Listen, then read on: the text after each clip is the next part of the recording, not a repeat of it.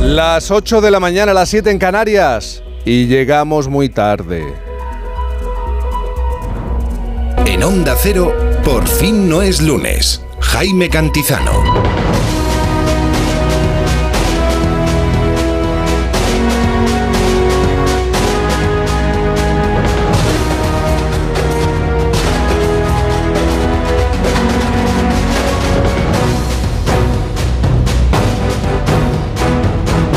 Que no llegamos, buenos días. ¿Qué tal? ¿Cómo se encuentra? Bienvenidos, bienvenidas a este 24 de febrero todavía de 2024. A punto de terminar una semana que se ha visto rota, realmente rota por la tragedia de Valencia, en la que han muerto nueve personas. Parece increíble, ¿verdad? La resaca de aquellos años del boom inmobiliario, aquella locura, aún se deja sentir de muchas maneras y muchas formas en nuestras vidas. Si hoy sale a la calle, ya sabe que lo tiene que hacer abrigado abrigada en gran parte del país. Tendremos precipitaciones localmente fuertes o persistentes en Galicia y en todo el Cantábrico. Nevadas a partir de los 500 metros en las montañas del norte de la península, intervalos de viento fuerte y rachas de viento muy fuerte en toda la costa cantábrica, sureste peninsular y Canarias. Continúan bajando poco a poco las temperaturas en el país. A esta hora de la mañana, en Salares, Málaga, situado en la comarca de la Charquía y con 175 paisanos, el termómetro marca 6 grados de temperatura en Madrid, 4 grados, frío, Barcelona 7, Santa Cruz de Tenerife 16, Palma 10, León 0 grados, en Bilbao 6, en Zaragoza 6 también, en Valencia 10 en Sevilla 9 grados, en A Coruña 10 grados, en Cáceres 6 grados, en Pamplona 3 y así podríamos seguir porque hace mucho frío. Y aunque no lo parezca, sigue haciendo tiempo y, sigue habiendo ganas de celebrar. ¿eh? El festoral de Por fin no es lunes nos lo demuestra. Además de mucha resaca del carnaval y la celebración de San Modesto, la Feria Navartur, la Feria Internacional de Turismo de Navarra, o por ejemplo una feria, a mí me ha llamado muchísimo la atención, la Feria Internacional de Turismo Ornitológico, que se celebra en el Parque Nacional de Monfragüe, en Extremadura. Y es que siempre hay que vigilar atentamente a todos los pájaros que andan sueltos.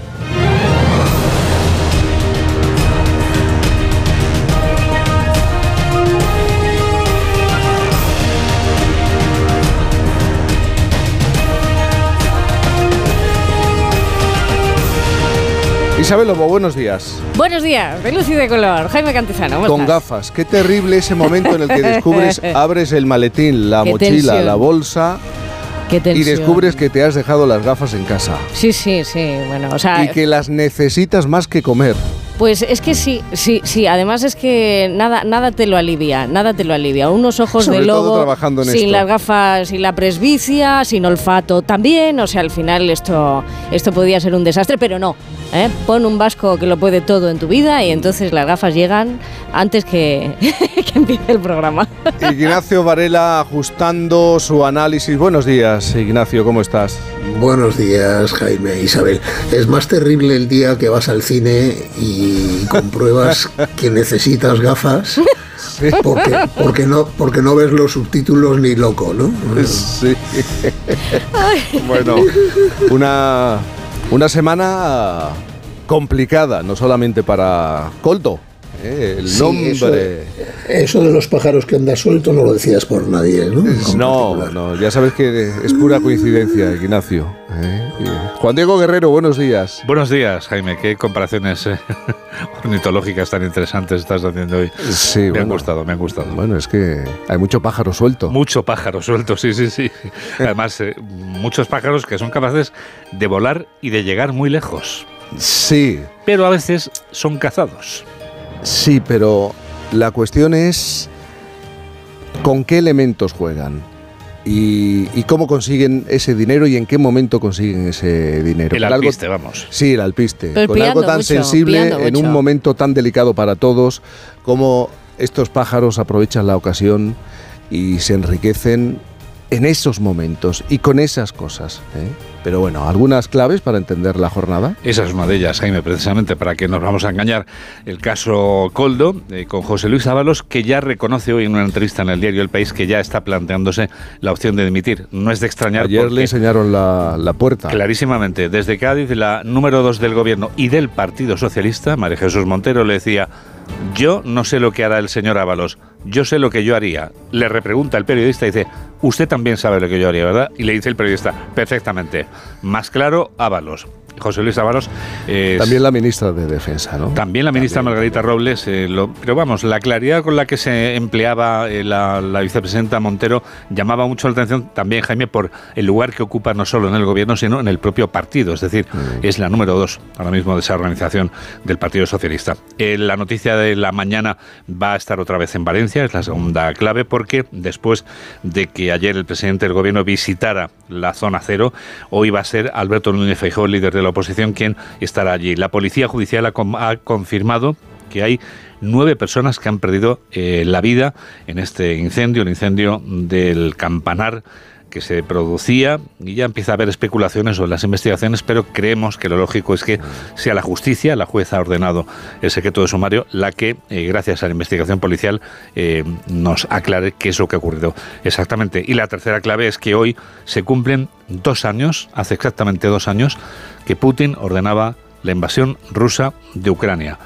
hay tantos miles de muertos y heridos que es una cifra ahora mismo incalculable.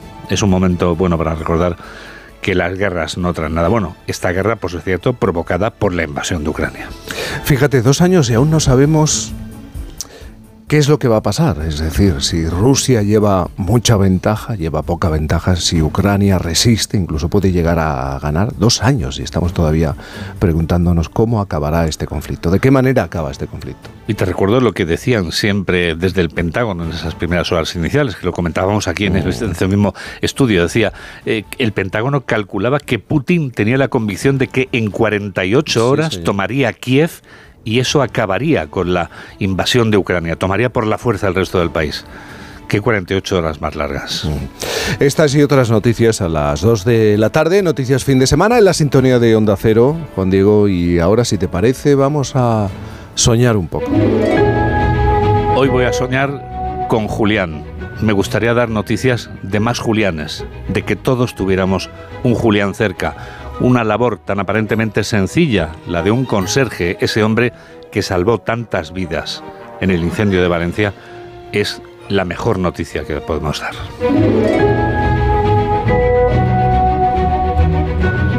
Ese portero que en el momento en el que ve que realmente el incendio es serio, va puerta por puerta subiendo, piso a piso, puerta por puerta, avisando a los vecinos, poniendo en peligro su propia vida. La verdad que bueno, siempre hay héroes, ¿no? Muchos héroes en este tipo de. Sí, pero decimos siempre eso de héroes anónimos. Sí, conviene recordar no solo el nombre de, Julián, sino mm. conviene recordar que, como tú estás diciendo, hay muchas personas que se juegan la vida sin que lo sepamos. Es digno de tener en cuenta. Entre ellos los bomberos también.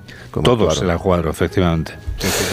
Bueno, nos gusta soñar, Julián, el héroe anónimo, y nos gusta quedarnos con tu... Bueno, a veces nos gusta quedarnos con tu regalo.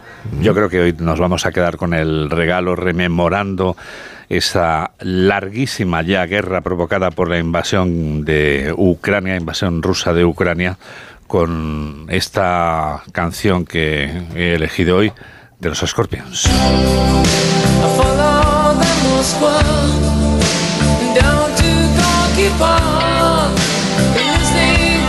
Habla de los vientos de cambio. Es una canción compuesta precisamente cuando cayó el muro de Berlín. Es una canción contra la guerra y el dolor y la desgracia que siempre traen las guerras.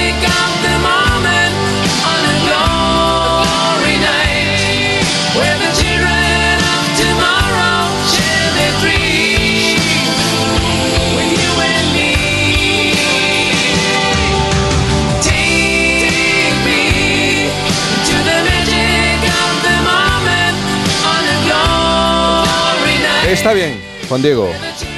Me gusta. Me alegro, Nada que objetar. Me alegro, Jaime.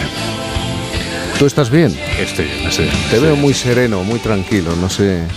Bueno, son momentos en los que... Luego llega la tempestad, ¿eh? Después de la tempestad, después de la tempestad siempre llega la calma y viceversa. A veces después de la calma, la tempestad. Lo importante es procurar mantener la calma. ¿eh? Yo creo que eso es lo más importante siempre, siempre que podamos mantenerla bien. Te escuchamos a las 2 de la tarde. Muchas gracias, Jaime. ¿Qué pelea tienes con el auricular Isabel Lobo? Ah, estas cosas del directo. Eh, ojos, los de, cables. ojos de lobo que se fijan en, en algo de lo que acabamos de hablar. Se cumplen dos años de la guerra en Ucrania y en el último, en el último año el conflicto se ha estancado y estamos hablando de una guerra de desgaste. Dos años, dos años, lo ha dicho Juan Diego, dos años que acabarían en pocas semanas. La guerra de Ucrania, del comienzo hoy hace dos años. Lo que quiere decir que la guerra de Ucrania entra en su tercer año, con el 18% del territorio ucraniano ocupado por Rusia y más de 6 millones y medio de ucranianos refugiados en el extranjero. Porque saben eso, ¿no? Solo el 10% de los europeos cree que Kiev ganará la guerra. Esto según la última encuesta del Consejo Europeo de Relaciones Exteriores. Eso los que estamos lejos, pero los que están allí, los que siguen allí, la mayoría de residentes en Ucrania continúa con sus quehaceres cotidianos, aun cuando se declaran alertas por drones o misiles procedentes de Rusia. La vida busca su espacio. Esto lo sabemos desde los históricos cronistas de guerra, entre ellos muchos y muy buenos españoles. ¿eh? La alternativa sería pasar varias horas todos los días esperando el fin de las alarmas en una estación subterránea de metro o en los sótanos en este momento. Y cuesta asumirlo, pero es que en las grandes ciudades del país la vida, como digo, busca su espacio. En los bares, en los restaurantes y clubes de baile se sigue bailando, se sigue intentando disfrutar, siguen funcionando con horario adaptado al toque de queda. Dos años después sigue el toque de queda, pero no se pierde la esperanza. Esto es una prueba, un síntoma de ello. Y a pesar de todos los inconvenientes e intereses ¿eh? que vamos conociendo cada semana. Algo que da cuenta de ello es esto que le dijo a la agencia EFE el guía y divulgador cultural de Kharkov, Max Rosenfeld. Decía, la gente necesita entusiasmarse y sentir cosas bonitas, no solo llorar y sufrir. Bueno, pues a veces ese entusiasmo es una voz.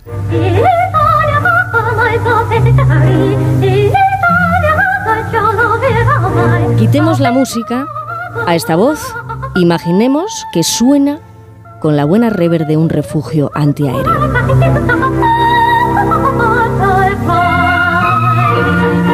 Esta niña conseguía el efecto salir de la guerra por unos minutos. Pronto, todos los de los refugios colindantes querían pasar todos los toques de queda en el refugio que estaba ella.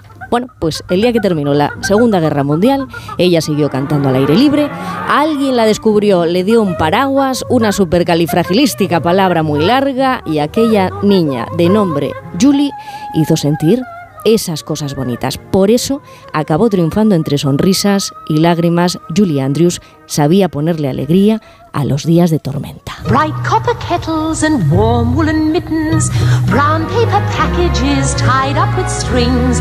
These are a few of my favorite things. ¿Conocíais esta historia? No, Bruselas denuncia lagunas en la ejecución de los fondos europeos por parte de España. De esas trincheras, otras lagunas, al menos las que ve la Unión Europea en lo que a los cuartos se refiere en España. Primera evaluación de los fondos Next Generation y lo mismo no se prolongan y se corta el grifo. La Comisión Europea ha admitido lo siguiente, que no se ha alcanzado el nivel de estímulo de la actividad económica que se pretendía y pone en cuestión que se prorroguen a futuro. Poner en duda la continuidad de algo es una forma de decir lo que no va bien. Y en esto nos topamos con tres nociones de aquello en lo que no nos va muy bien, porque los fondos se acaban destinando a proyectos antiguos, proyectos que nunca llegan a ejecutarse y proyectos dicen que se solapan. O sea que de la capacidad o no de la Administración para ejecutar el conjunto de los fondos europeos solicitados, está bien saber, como apunta Miquel Buesa, que hace una semana dimitió el último director general en la materia de gestión de fondos europeos, Jorge Fabra, tan solo un año y medio después de que lo hiciera su predecesora en el cargo, Rocío frutos. Un síntoma, dice Buesa, que estos funcionarios de alta cualificación duren tan poco tiempo en el cargo es un mal síntoma. Bueno, pues dos años después, examen decisivo de Bruselas a España, coldo mediante en estos días, se me ocurren las patillas, se me ocurren en las patillas de las gafas estas que llevo colgadas con, con algunas de las lagunas heredadas de la pandemia. El gobierno no pasó el corte en los dos exámenes anteriores y aún queda alguno más antes de verano. ¿eh? Hacienda dejó de publicar con detalle las partidas de gasto en agosto de 2021, esto se sabe, y además la única fuente oficial, la Intervención General del Estado, solo aporta datos en este momento generales. La pregunta sigue siendo ¿para qué? ¿Para qué fueron diseñados esos fondos? ¿Y por dónde se está yendo el dinero? ¿Por dónde se está yendo el dinero? Igual que el aire se le va a mi amigo Varela. Eh, bueno, pues ¿por dónde se está yendo? ¿Cuánto de ese dinero está consiguiendo transformar la economía española? Tal vez no se pueda contestar a cómo llega todo ese dinero, pero quizás, y casi mejor, podríamos preguntarnos, como hacía Borges, por dónde realmente nos llega el mundo. Uno debe pensar que el mundo nos llega de otro modo, no solo a través de los cinco sentidos, sino de un modo quizá misterioso. Yo siento la buena voluntad de ustedes, la amistad de ustedes, y eso no me llega ni por la vista, ni por el oído tampoco, pero continuamente sentimos la hostilidad, sentimos la indiferencia, sentimos la estupidez, sentimos la inteligencia, sentimos el amor o el odio de los otros y eso se siente inmediatamente. Estoy convencido de ello. ¿Por dónde nos llega el mundo, no? y la tercera, ¿qué nueva crisis se ha aceptado globalmente y por qué ya no miramos ni por dónde vamos? En menos de 40 segundos Borges te da la razón, Borges te la da, te da la razón de la percepción de la percepción. Una pirueta de lo universal y eso que veía bastante poco. Su ceguera no estaba reñida con ser un gran visionario, ¿verdad?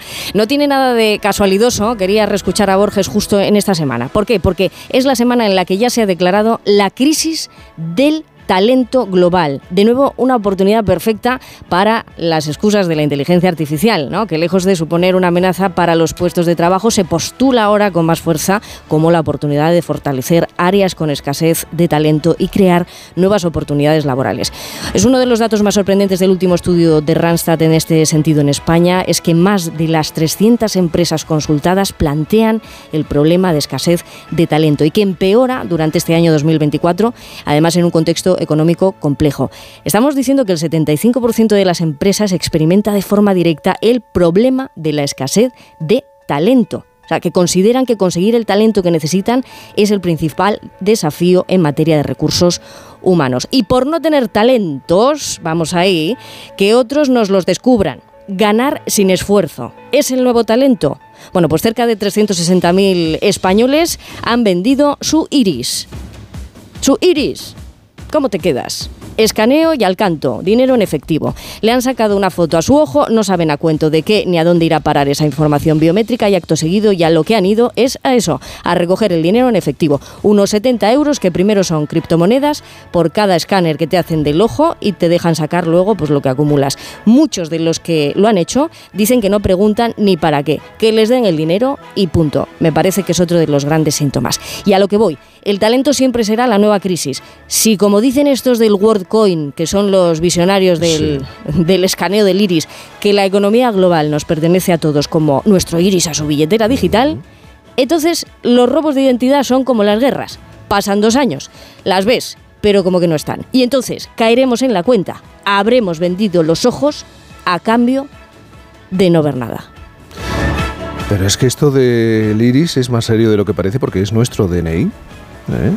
Y su ese, ese, DNI que llevamos incorporado. Y su billetera. es un documento de plástico. Exacto. Y su billetera digital. Es que. Bueno. Ay, 70 euros, ¿no? Guíñame un ojo. A ver, ¿cuál, es el precio? 8, 18, 7, 18 en Canarias.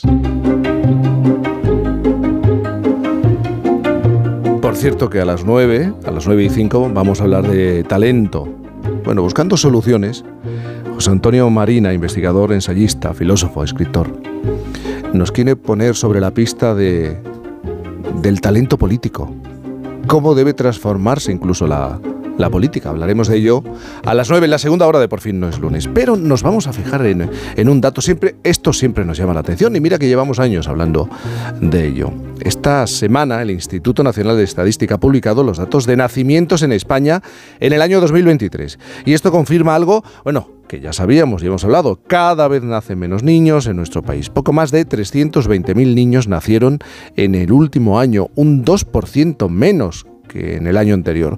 Un dato que nos coloca en los peores niveles de natalidad desde el año 1941, plena posguerra española, y además se mantiene la tendencia a la baja de los últimos 10 la última década. Otra cifra que nos ha llamado la atención de este estudio es el número de fallecidos durante el 2023. Murieron 435.331 personas, un 5,8 menos que en el 2022. El cálculo es fácil, nacen menos personas respecto a las que mueren, lo que técnicamente se conoce como saldo vegetativo negativo. Con estos datos nos colocamos a la cola de la natalidad en Europa, donde la media de hijos por unidad familiar ronda los dos mientras que en España apenas llegamos a uno. Diego Ramiro es director del Instituto de Economía, Geografía y Demografía del Centro mm, del Consejo Superior de Investigaciones Científicas. Diego, buenos días. Buenos días. Eh, Diego, hay, hay, algo, vamos a ir analizando estos datos, pero hay algo que nos ha llamado la atención. La natalidad en España lleva a la baja casi una década, pero tras la pandemia la caída se ha agravado.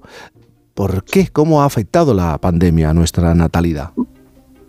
Bueno, en términos de, eh, demográficos hay que tener una perspectiva eh, a largo plazo de cómo son las tendencias.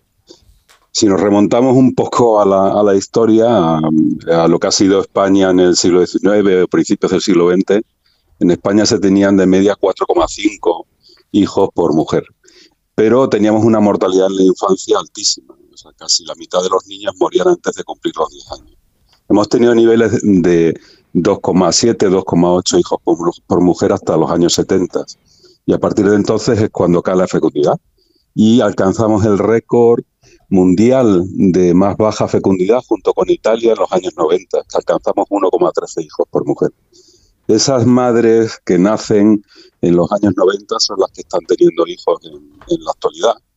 Los están teniendo más tarde y tienen una fecundidad eh, muy baja. Estamos ahora en el 1,19 hijos por mujer. Y eso hace que el número de nacimientos que tenemos pues sea cada vez más reducido porque están ahora mismo entrando esas generaciones eh, más cortas.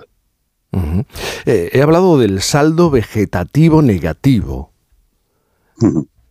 Bueno, lo que tenemos es, por un lado, tenemos menos nacimientos por, por esa baja fecundidad, que tampoco se espera que, que vaya a haber un, repunte en la fecundidad en los próximos años. Probablemente los nacimientos a lo mejor eh, no bajen tanto cuando empiecen a entrar las generaciones que nacieron en los años 2000, porque hubo un ligerísimo repunte de la fecundidad en ese momento.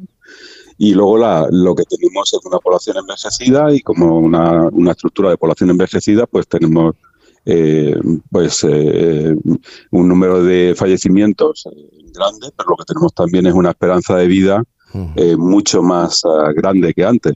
Me vuelvo a poner en referencia a lo que era España en 1900. España en 1900 tenía una esperanza de vida de 35 años, ahora estamos muy por encima de los 80, 85 años.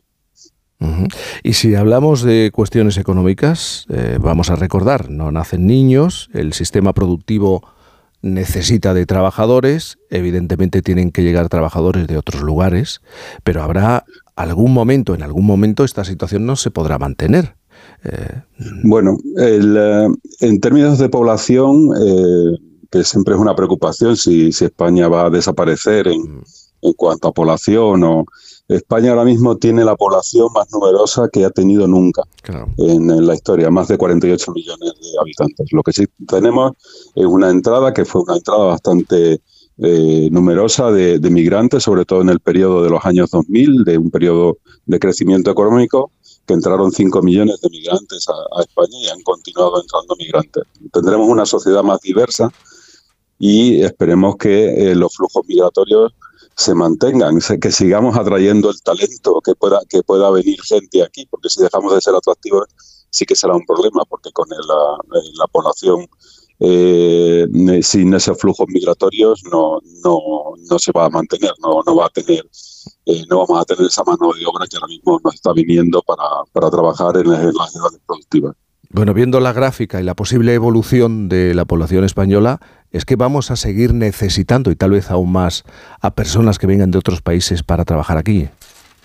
Sí, eh, eso se necesitará y, eh, eso es un, proceso eh, que lo que tenemos que hacer es seguir siendo, como decía, atractivos, porque eh, se ha notado, por ejemplo, en periodos en el que tenemos crisis económica fuerte o, dejamos de ser un, centro de atracción eh, relevante, pues eh, los flujos migratorios pues o se reducen o podemos tener el caso de que se reviertan y que estas personas que han venido aquí a trabajar pues vuelvan a sus países de, origen porque se encuentren con tasas de, paro muy fuertes, como ocurrieron, por ejemplo, con la crisis de, 2008. Y luego podemos tener, evidentemente, situaciones como la, pandemia, donde impactó claramente en, los nacimientos, aquellas personas que, eh, que eh, en, en marzo, abril del año 2020 eh, decidieron dejar de concebir del orden de un 20% eh, y se reflejó eso muy claramente en los nacimientos de noviembre, diciembre, enero y febrero, con caídas muy fuertes de, de, los nacimientos. Pero se puede entender que las personas migrantes, las que vengan aquí a trabajar y se instalen, sean las que salven nuestra curva de nacimientos. Bueno, van a aportar eh, a la sociedad en, eh, una serie de nichos de trabajo eh, en los que ahora mismo pues tenemos no tenemos tanta mano de obra. Entonces ahora mismo tenemos que entender que la sociedad española en, ahora y en un futuro próximo pues va a ser cada vez más diversa y no va a ser la sociedad española que teníamos en los años 70 o que teníamos en los años 80 o incluso en los años 90. Entonces ese es el cambio que, se va a producir fundamentalmente. ¿Y cuánto tardaremos en, percibir este cambio de, manera evidente? Bueno, yo creo que se va percibiendo directamente en la, sociedad, sobre todo en las zonas urbanas, en, eh, las grandes capitales como en Barcelona o en Madrid, ya el porcentaje de población migrante pues eh, está ya en niveles eh, altos, en niveles eh, comparables a otros países, otras ciudades eh, europeas. En, otras zonas, pues no, no se va a producir ese, efecto tan, de forma tan rápida. Los motivos de la baja natalidad en España son diversos, son variados, pero ¿cuáles son los principales retos para darle la, vuelta a esta situación? ¿Qué, podemos hacer? Pues eh, le, voy a, le, voy a, poner un ejemplo con un estudio que hicimos para, eh, para medir el efecto que tuvo la crisis de 2008, la, crisis de Lehman Brothers, eh, con unos datos que de un registro que, que, es muy bueno, que tenemos aquí en España, que es el registro longitudinal de Andalucía, que tiene unos datos muy ricos, pudimos ver, analizar el, la caída de la fecundidad del 2008 en adelante. Eh, para el que no lo conozca, la fecundidad tiene un gradiente, que aquellas personas que tienen un nivel educativo bajo, pues tienen más fecundidad y las que tienen un nivel universitario tienen menos fecundidad. Se incorporan más tarde al... Eh, forman más tarde el hogar, eh, tienen los hijos más tarde y, y, por eso tienen menos fecundidad. Teníamos también la información sobre la relación con el empleo. Entonces, aquellas que se quedaron en el paro con la crisis, las parejas, su fecundidad cayó en picado independientemente del nivel educativo que se tuviera. Aquellas que tenían un trabajo temporal, su fecundidad cayó eh, ligeramente, pero también cayó, y aquellas que tenían una relación con el empleo, con un empleo fijo, su fecundidad no solo cayó, sino que se mantuvo o incluso creció. Es decir, que tener una, perspectiva de seguridad en el empleo, tener una, estabilidad para poder formar una pareja, para poder eh, tener hijos, es lo que permite elevar ese nivel de fecundidad. Eso pasa también en el periodo 2000-2008, que es un periodo en el que se reduce bastante el, paro, ambos miembros de la pareja entran a trabajar, que eso es muy importante porque la crianza de los hijos ahora mismo se invierte mucho en la crianza de los hijos, eh, hay una inversión muchísimo mayor pues que, existía décadas atrás y eso hace pues que se, se incremente ligeramente la, eh, la, fecundidad. Eso es un, tiene que ser una perspectiva a medio y largo plazo, no una situación donde tienes crisis económica, inestabilidad política, e, inestabilidad internacional, tampoco incentiva mucho a, tener familia y en casos de crisis económica donde no hay vivienda, pues eh, estar residiendo con los padres pues tampoco incentiva a, tener hijos y no se forman hogares. Entonces, pues esas son una serie de, de combinaciones que, bueno, no, no, son fáciles de revertir porque no, no es solo demografía, es, otra serie de factores que hay que poner encima para intentar cambiar eso. Pero qué curioso, ¿no? Hay estudios, tengo uno de la Fundación La Caixa que demuestra que las mujeres siguen afirmando cuando son preguntadas que desean tener al menos de media dos hijos. Sí, bueno, eh, eh, una cosa es que te pregunten en una encuesta eh, lo, que, lo que tú deseas y luego lo que es tu historia de vida. Por eso el registro este de Andalucía que le hablaba es tan importante, porque son registros que siguen las biografías personales y en la, en la biografía personal, pues si les preguntaran a estas personas más adelante, dirían, bueno, es que realmente no pude comprar, no pudimos comprar la casa hasta tal momento, no nos pudimos independizar, yo tenía que acabar mis estudios, eh, cualquier cosa, y al final acabas teniendo los hijos cada vez más tarde, se va retrasando tanto que se mete ya en el periodo en el que, la mujer pues ya no es tan fértil y lo que está ocurriendo es que una proporción creciente de parejas pues están quedando sin descendencia. Ahora mismo estamos alrededor del 25% de las parejas terminan sin descendencia y eso pues lo que supondrá a, futuro pues son eh, parejas que, no tienen esa red familiar de, los hijos que llegarán a mayores y, y, como las mujeres viven de media cinco años de esperanza de vida más que los hombres, pues más probablemente, probablemente en un futuro en términos demográficos eh, de unos años, pues tendremos un incremento de hogares unipersonales de personas mayores, mujeres, eh, eh, que, bueno, que también habrá que planificar desde la sociedad cómo, cómo se atiende esas necesidades, que no sabemos en qué nivel de salud van a llegar en ese momento. Diego, oh, has hecho referencia a la crisis eh, del 2008, has hecho referencia a la pandemia y sus efectos sobre el número de nacimientos, pero este problema lo tiene España desde hace al menos tres décadas. Y lo que queda claro es que ninguna de las ideas, iniciativas que se han puesto en marcha por parte de los diferentes gobiernos ha tenido efecto, pero ninguna. No, normalmente eh, ya se ha aprobado, se han intentado, pues eso, una ayuda del bebé, eh, que se retiró. El único efecto que tuvo el bebé es que en el último momento, cuando se iba a retirar, pues algunas parejas decidieran adelantar el parto, eh, pero no, no, no, ha tenido un efecto significativo en el, en, el incremento de la fecundidad. Ha habido iniciativas primeras que, que era centrada fundamentalmente en la ayuda económica, ha habido eh, ayudas más complejas, que es una batería de ayudas, de guarderías, y, y que bueno, pues se van completando esas ayudas. A lo mejor, no sé, eso hay que ver los efectos más a largo plazo que, que, puede tener si se pone una batería muy grande de, medidas. Eh, países en los que tenemos eh, una ayuda muy fuerte desde los gobiernos, como pueden ser los países nórdicos, y que se han utilizado siempre como ejemplo, como es el caso de Finlandia o Suecia. Eh, he de decir para los que lo utilizan como ejemplo que ahora mismo están en, una, en, eh, en unos niveles de fecundidad de 1,6 eh, o bajando. entonces, el, y están también muy preocupados por la caída de la fecundidad en estos países cuando tienen unos paquetes de ayuda y unas políticas de, de apoyo a, la natalidad pues bastante, bastante fuertes. Entonces, eh, si ese ejemplo que tenemos ahí, que, que lleva muchos años desarrollándose, eh, tampoco funciona, pues hay que ver qué otras cosas hay que implementar que, que, como ya digo, no, no, no son fáciles y no son de corto plazo, son, son cosas más a largo plazo y que tienen que ver mucho con estabilidad, con, con seguridad en el empleo, con, con una serie de, de, de ayudas que la pareja vea, eh, se sienta apoyada para poder eh, tener esos hijos. Vamos, que tenemos que ser pesimistas, porque no parece que en los próximos años, en los próximos años, esta tendencia vaya, vaya a cambiar. Bueno, eh, pesimistas en el sentido, ahora mismo la fecundidad no se va a incrementar en los próximos años de forma significativa. Puede haber variaciones de una décima o, o dos décimas eh, no, probablemente no, no entremos en los niveles que tiene Corea del Sur, que está por debajo de, de, uno, eh, aunque tenemos ya zonas de España que están por debajo de uno.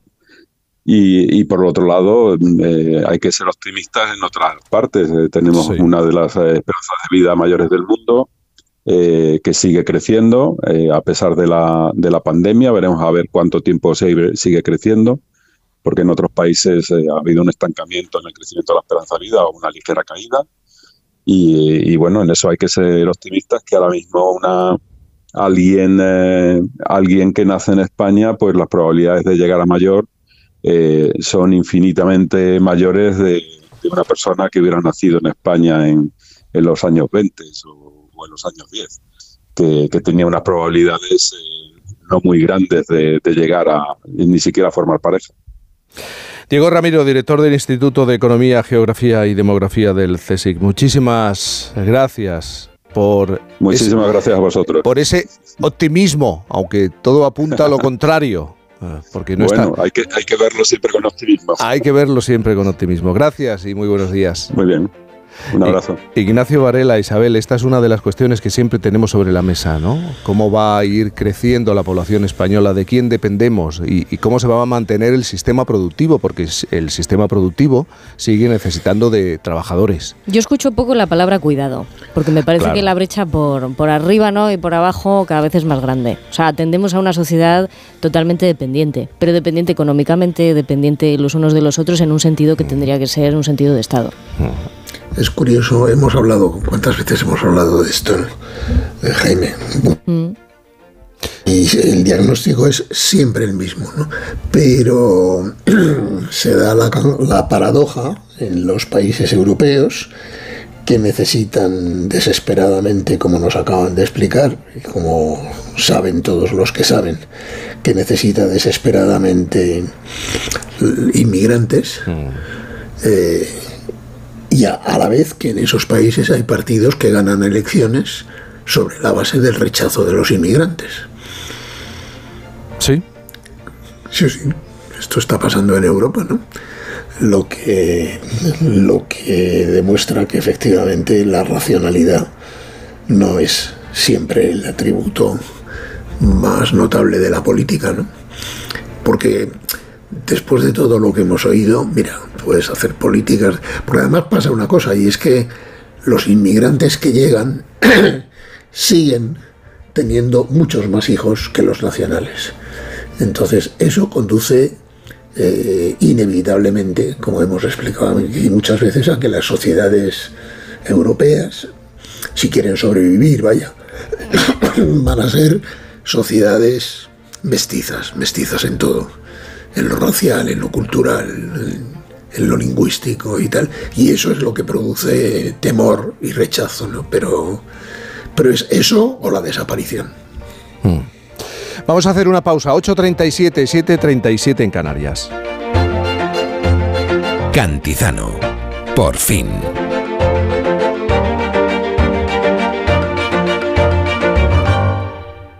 ¿Qué tal, vecino? Oye, al final te has puesto la alarma que te recomendé. Sí, la de Securitas Direct. La verdad, es que es fácil que puedan colarse al jardín saltando la valla. Y mira, no estábamos tranquilos. Lo sé. Yo tuve esa misma sensación cuando me vine a vivir aquí. Protege tu hogar frente a robos y ocupaciones con la alarma de Securitas Direct. Llama ahora al 900-272-272. Recuerda, 900-272-272. Buenos días. El número premiado en el sorteo del cuponazo celebrado ayer ha sido 30.839 308339 serie 130. Puedes consultar el resto de los números premiados en juegos11.es. Hoy tienes una nueva oportunidad con el sueldazo del fin de semana.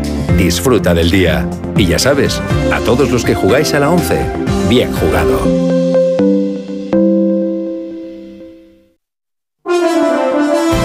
Este lunes, con motivo del 25 aniversario de La Razón, el programa Más de Uno se emitirá desde la sede del periódico. Tienes la oportunidad de asistir como público llamando al 91 324 7032. Carlos Alsina y los colaboradores del programa estarán en directo en la sede del periódico en un programa especial que no te puedes perder. Este lunes, Más de Uno desde la sede de La Razón en su 25 aniversario, con Carlos Alsina. Te mereces esta radio. Onda Cero, tu radio.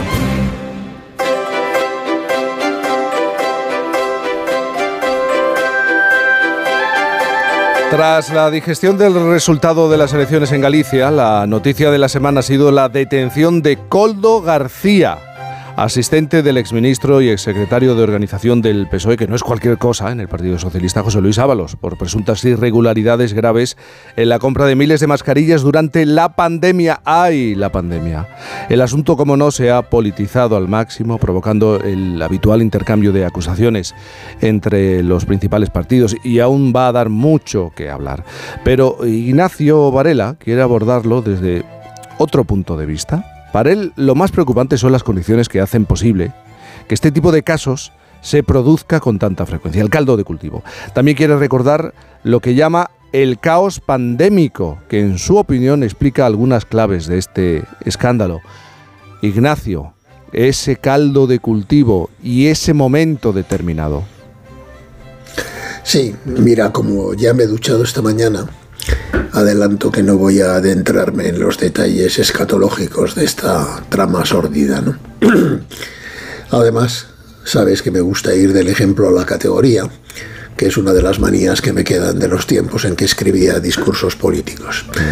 Así que la percha de hoy, el ejemplo, es efectivamente la detención de Coldo García y otras 19 personas y sus derivaciones judiciales. Pero el tema de mi reflexión son, como has dicho, las condiciones que hacen posible que se produzcan recurrentemente casos Coldo o similares. Podríamos decir que más que un individuo concreto, los coldos son una especie zoológica, la que parasita los múltiples agujeros de la administración para enriquecerse por amor a la patria. ¿no? Eh, ¿Hay muchas personas de ese tipo? Pues sí, las hay en los subterráneos de la política, aunque en realidad no son muchos. Pero la tipología es muy reconocible y quienes están en ese mundillo los conocen.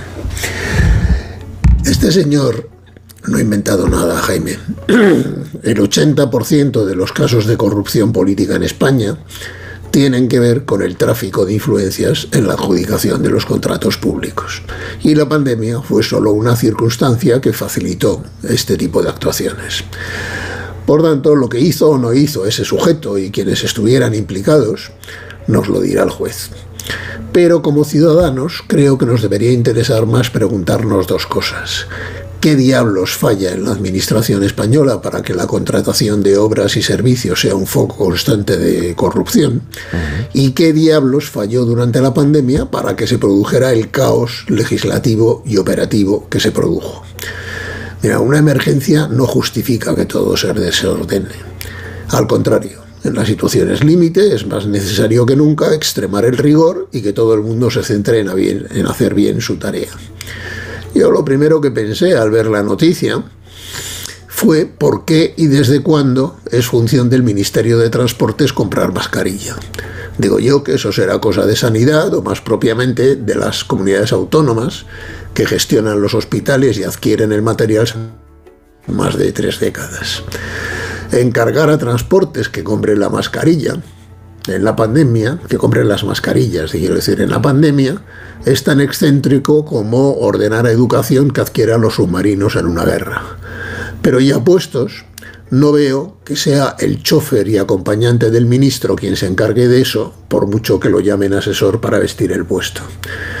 Eh, recuerdo que en los organismos públicos hay departamentos encargados de la contratación y unos interventores que supervisan y autorizan los gastos y sin cuya firma no se puede comprar ni un bolígrafo. Así pues, parece ser, mirando los perfiles del caso, que esas mascarillas las compró el ministerio equivocado, dentro de él la persona inadecuada, y que nadie se encargó de controlar el qué, el quién, el cómo ni el cuándo. Más bien algunos se encargaron de que eso no se controlara. Pero este no fue un caso aislado. En los primeros meses de la pandemia, cuando faltaba de todo, cualquiera que tuviera un amigo en China o conociera un empresario con amigos chinos, podía lanzarse a importar mascarillas, guantes, geles, respiradores o lo que fuera, sin reparar en el precio ni en la calidad del producto, y todo se daba por bueno. Fue el tiempo de la angustia y fue también el tiempo de los timos. Y así apareció un montón de coldos dispuestos a forrarse en medio del caos y además hacerse pasar por patriotas porque traían lo que más necesitábamos en ese momento. Pero Ignacio, lo que está señalando es que eh, estos comportamientos se generalizaron o se multiplicaron durante la pandemia. Sí, sobre todo en los primeros meses. Mira, el caos no fue solo operativo, fue también legislativo. Durante la pandemia se aprobaron dos estados de alarma que luego se declararon inconstitucionales y nadie que yo sepa ha respondido por ello. La lectura diaria del Boletín Oficial del Estado era una pesadilla.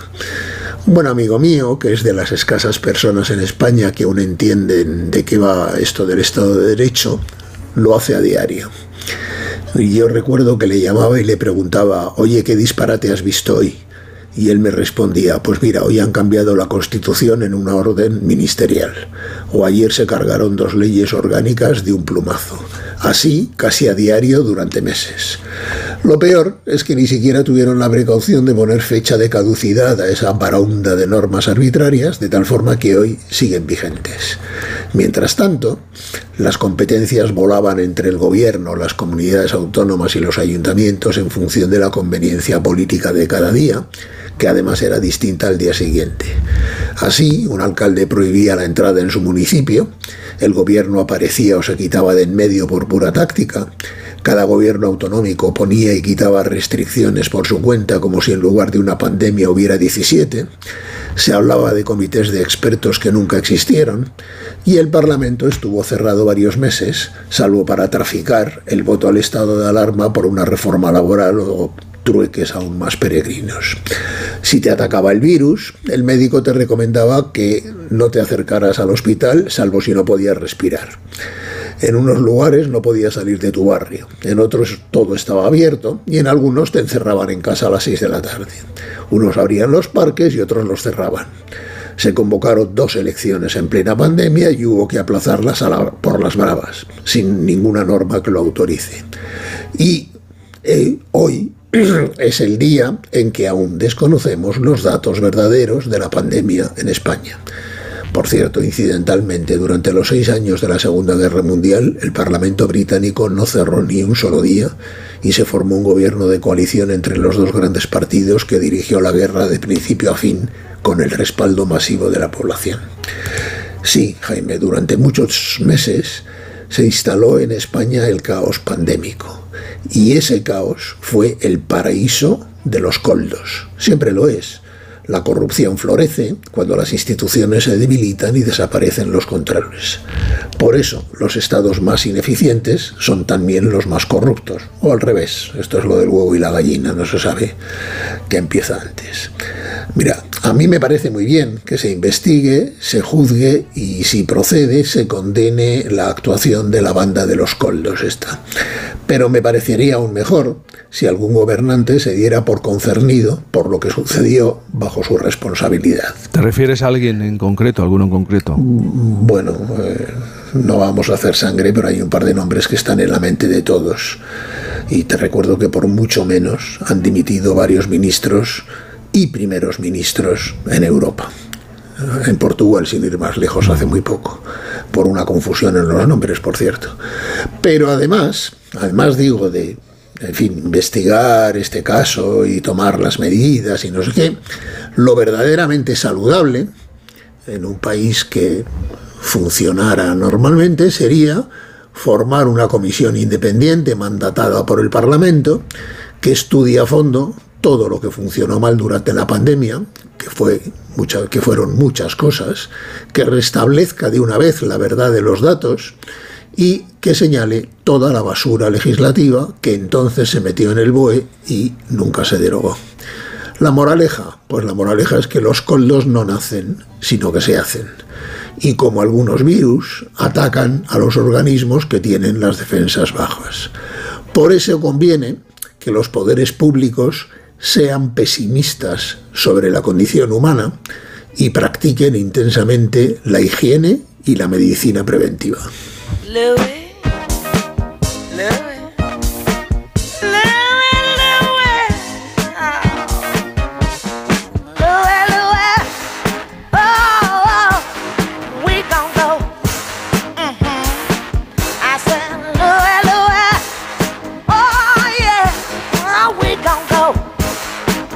Lo que está claro, Ignacio, es que no pinta bien este caso.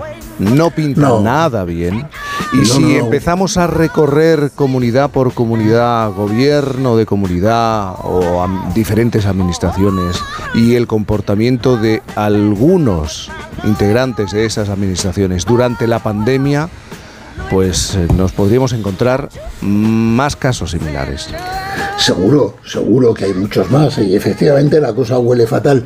Oye, por cierto, como a mí me gusta ser congruente con lo que predico, también me apresuro a señalar que de momento lo único que hay son 20 detenciones. Pero aquí nadie de momento ha sido imputado, procesado y mucho menos condenado.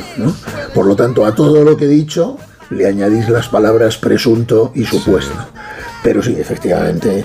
Ahora, insisto, estos son las condiciones eh, ambientales y estructurales y legislativas que favorecen que esto se produzca. O sea, tú, por favor, pregunta a ver si encuentras un país en la Europa comunitaria, sobre todo en la parte occidental, en las democracias estas que llamamos plenas, donde el chofer y acompañante del Ministerio de Transportes es el encargado de comprar vacunas por miles eh, a empresas desconocidas sin ninguna clase de control.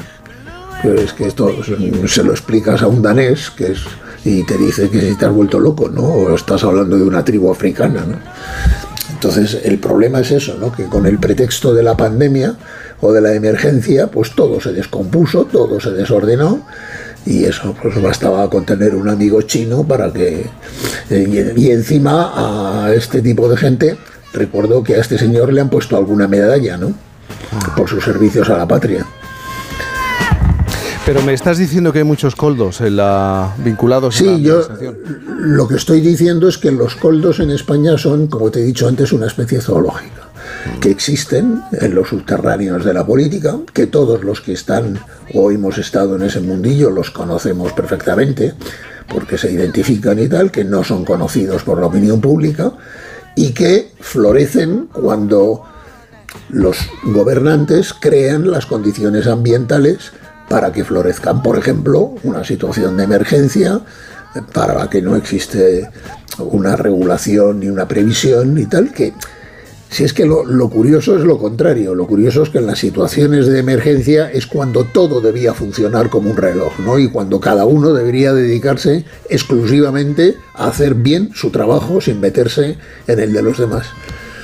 Entonces yo, más, más allá, como te he dicho, de los detalles más escatológicos de, de la vida de este señor y de su jefe y de las cosas que pasan, que eso ya, pues mira, comprad cualquier periódico y encontraréis cosas extraordinariamente pintorescas, pero más de eso, yo, más allá de eso, yo quería insistir en que solo en determinadas condiciones los coldos, como especie zoológica, florecen y prosperan.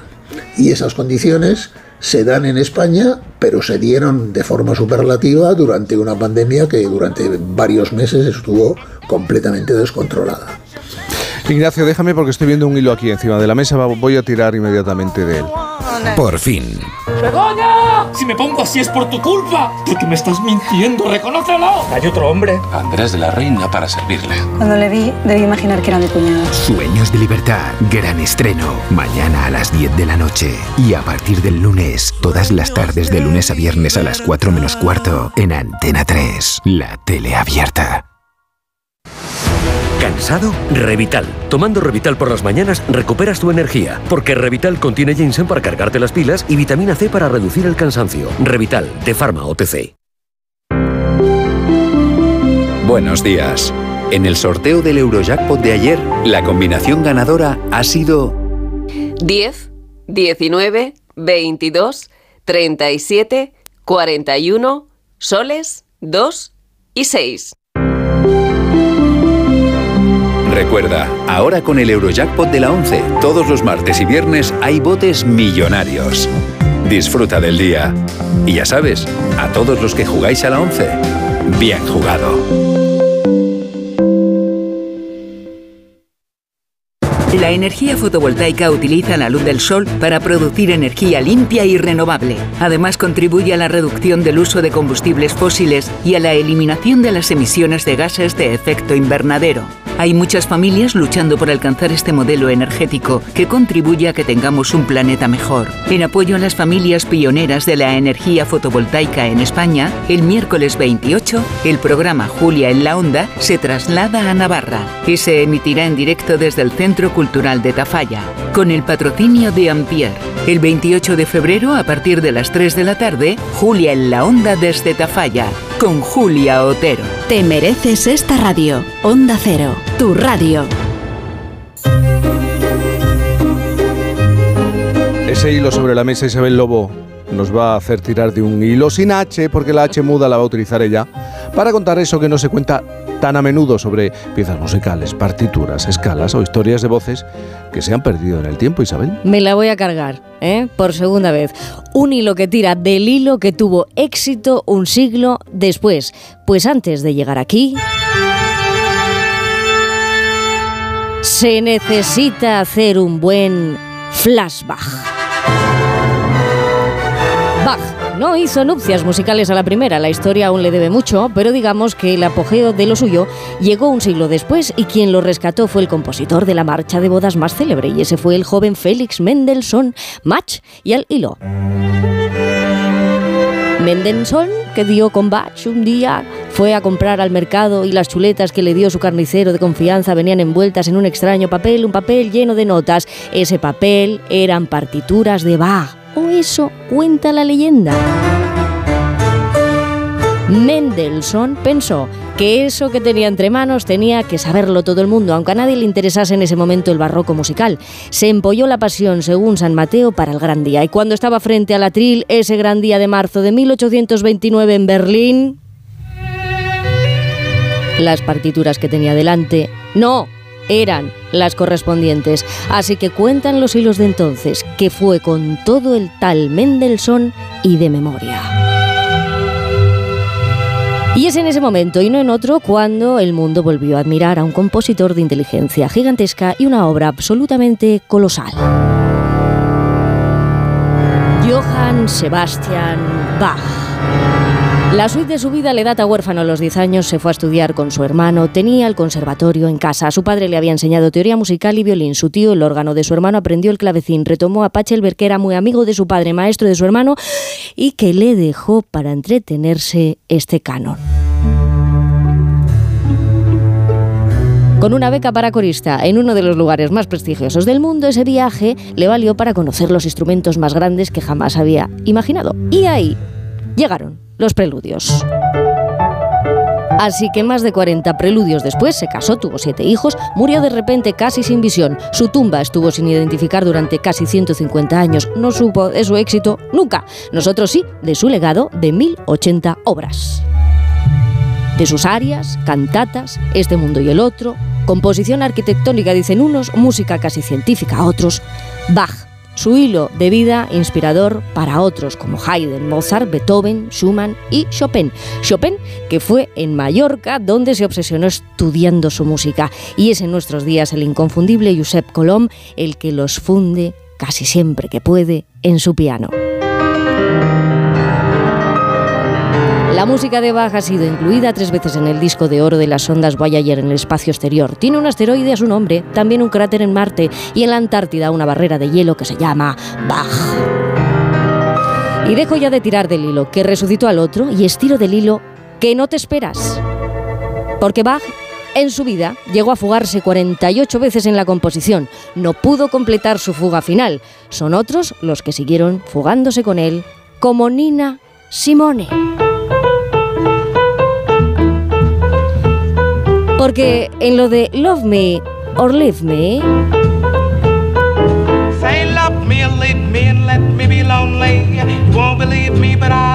ahí está el hilo. Nina se trajo siempre a Bach porque lo llevaba de siempre en su piano por la clásica y el jazz.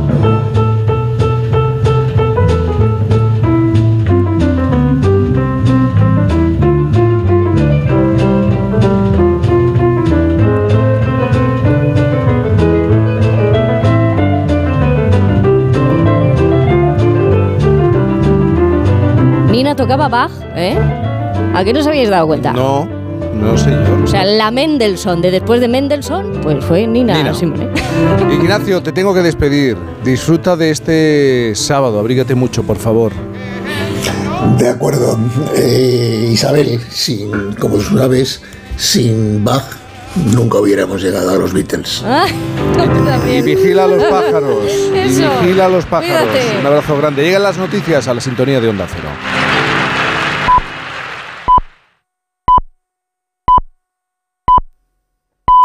Son las 9 de la mañana, las 8 no, por fin no es lunes.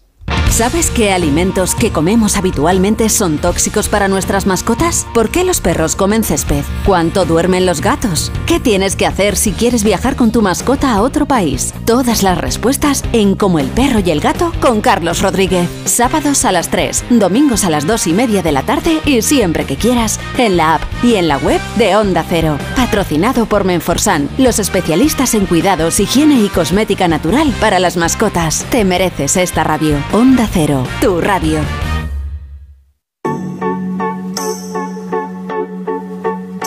Por fin. Something's got a hold on me lately. No, I don't know myself anymore. Feels like the walls are all closing in, and the devil's knocking Cantizano. at my door. Whoa, out of my mind. How many times did I tell you I'm no good at being alone?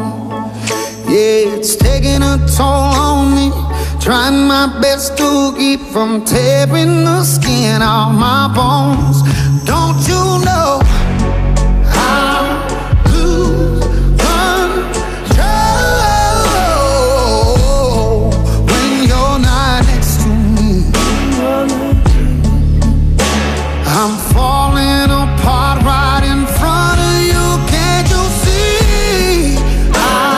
Las 9.06, las 8.06 en Canarias, Isabel Lobo, si te das cuenta, en la primera hora hemos puesto sobre la mesa una serie de cuestiones. Sí. Son problemas. ¿eh? La natalidad, la gestión de los fondos europeos, la conciliación, la política, La guerra. la guerra, es verdad, la guerra. Pues hemos puesto sobre la mesa una serie de cuestiones a las que es muy difícil encontrarles una solución, o parece ser que es difícil encontrarles una solución. Por ejemplo, la premisa de la política es resolver. Sin embargo, podemos afirmar que existe, es real y los datos lo confirman, un desencanto con la forma de gestionarla. Y con estas cuestiones, como decimos aún por solucionar, entendemos lo que plantea el filósofo, investigador y escritor José Antonio Marina. Siguiendo su investigación, habría que modificar la manera que tenemos de percibir la política, cambiar nuestra idea hacia un modelo que apueste por la búsqueda de soluciones, gobernantes que no conviertan todo en una lucha por el poder y gobernados que entiendan su lugar en esa política, porque lo tenemos. Fíjense hasta dónde llega su propuesta que en su nuevo trabajo Historia Universal de las Soluciones, Marina propone una academia del talento político donde se dejen atrás las ideas basadas en esta en este concepto. Qué bueno, ¿eh? Academia del, del talento político. Una oposición amigo-enemigo y donde acabemos con las ideologías entendidas como prejuicios. ¿eh? Con este segundo café de la mañana vamos a analizar cómo debería ser la educación del dirigente y del gobernado. ¿Cuál es la manera de facilitar la, ¿cómo decirlo?, la felicidad en la convivencia y de qué forma deberíamos afrontar los, los enfrentamientos propios del ser humano. José Antonio Marina, muy buenos días. Hola Jaime, buenos días. Has hecho también el resumen que ya casi, casi, casi no, no necesitamos seguir, seguir charlando. ¿eh? Yo creo que sí, yo, yo creo que sí. Tengo sobre la mesa también aquí unos datos eh, sobre la política, cómo miramos la política. El 90% de los españoles desconfía de los partidos políticos, el 80% del Congreso de los Diputados, el 70% recela del gobierno. Claro, todo es muy desalentador, pero yo, yo lo repito muchas veces, necesitamos la política y necesitamos a los políticos. Otra cosa es qué tipo de política y qué tipo de políticos.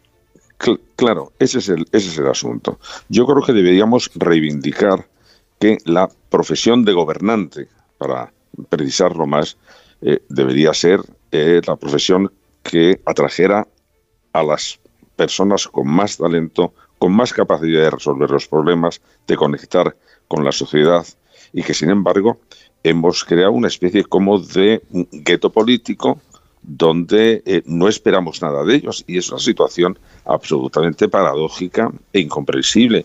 Entregamos gran parte de nuestra, de nuestra libertad a unas personas de las que desconfiamos. Aquí hay algo, Jaime, que no funciona bien.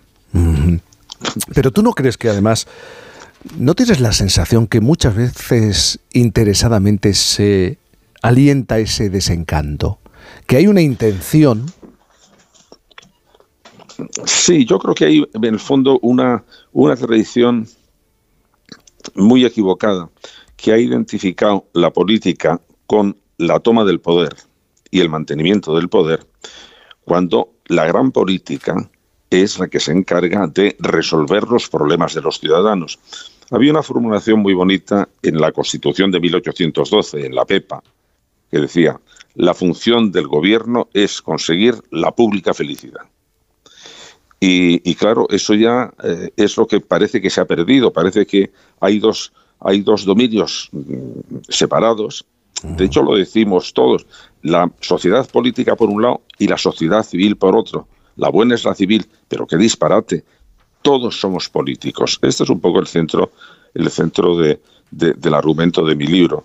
Políticos somos todos los que vivimos en la polis, en la ciudad, y cada uno tiene su parcela de poder que debemos también reconocerla. No solo tienen poderes los gobernantes, no, los gobernados también tienen que poder, tienen, tienen su poder, sobre todo en los sistemas democráticos, cuya evolución ha sido precisamente esa, que los ciudadanos también tengan poder y sepan elegirlo, y sepan, y sepan ejercerlo. Por eso es lo de la, la eh, la Academia del Talento mm. Político, que incluye para los gobernantes, pero también para los gobernados. Mm. Todos deben desarrollar su talento. Pero esto de la academia es una provocación, ¿no? Porque el, talento se tiene, ¿o no? No, no. Eso, eso en, la idea que yo he tenido de talento y que he expresado en otros libros, que talento es una, tienes razón, que hay una idea, digamos, popular de talento. Talento no es hasta ahora un concepto científico, es un, es un concepto de, psicología popular, podríamos decir, en que una persona nace con talento o no nace con talento. Si queremos precisar más, todas las personas nacemos con nuestra inteligencia, pero esa inteligencia se desarrolla o no se desarrolla. De manera que cuando una inteligencia alcanza su gran desarrollo, su gran su eficacia, pues entonces podemos decir que ha conseguido su talento. Un ejemplo, una persona puede nacer con altas capacidades y si no las desarrolla, se queda en altas capacidades sin más. Si las desarrolla, alcanza el talento que es la inteligencia en acción, la inteligencia que ha alcanzado su gran desarrollo. Eh, de manera que todos somos políticos de nacimiento, pero debemos desarrollar nuestra inteligencia política, que se caracteriza, Jaime, como has dicho tú, en la capacidad de resolver los problemas de la convivencia.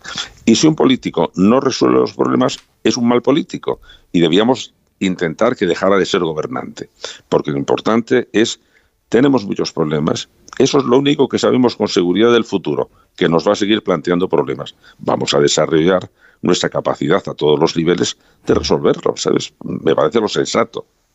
Con la manera actual que tienen los dirigentes de llegar al, poder, porque al final parece que lo que se busca es ocupar esa posición de poder frente al contrario, eh, cuando llegan es evidente que cambia la percepción que tienen de la realidad. Sí, hay una, frase que hemos repetido todos, eh, Jaime, que es de Lord Acton, que dijo que el poder corrompe y el poder absoluto corrompe absolutamente.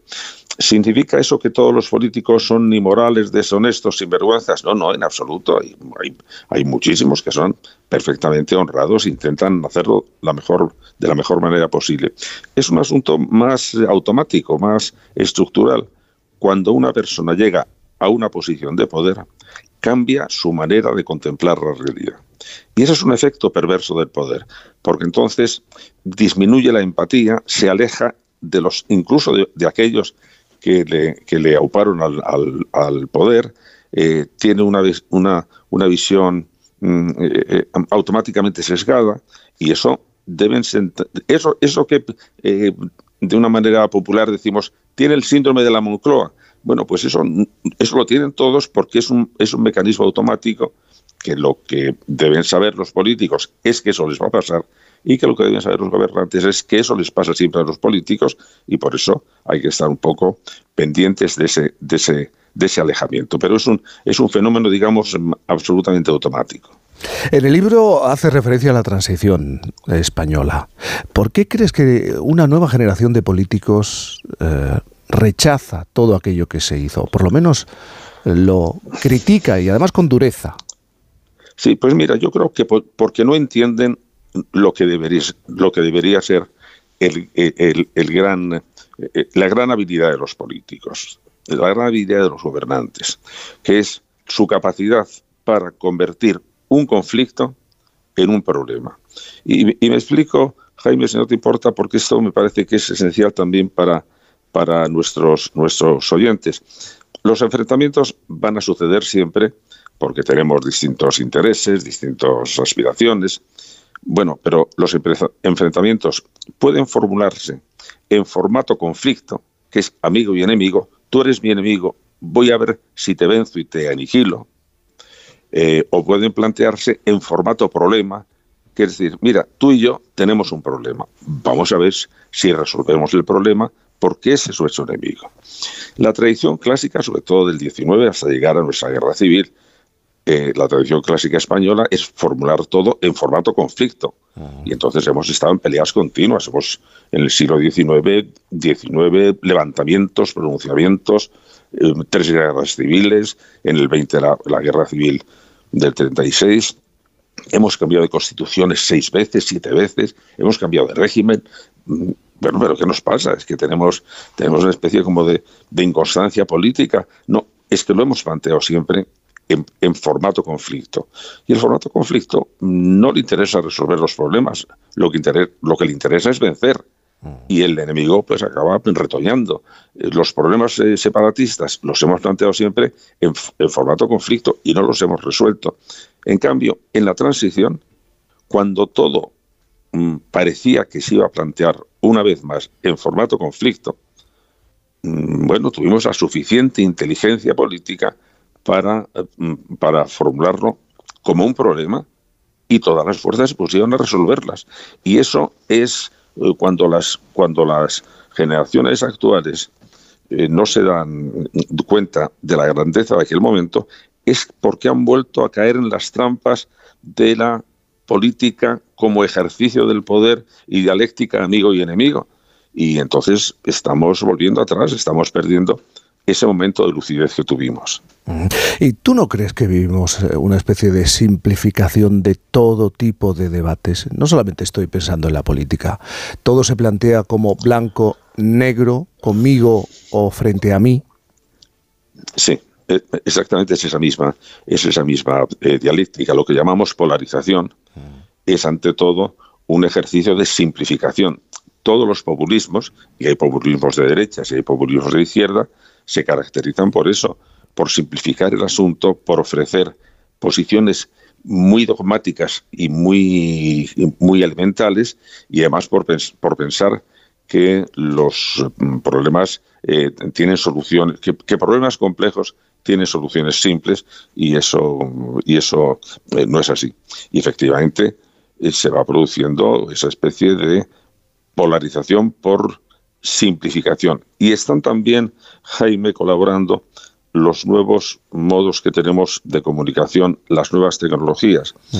El, una, una, algo tan sumamente útil, como es, por ejemplo, los eh, Twitter o los, o los mensajes cortos. Claro, las redes sociales, a efectos de tratar los temas complejos, son absolutamente demoledoras.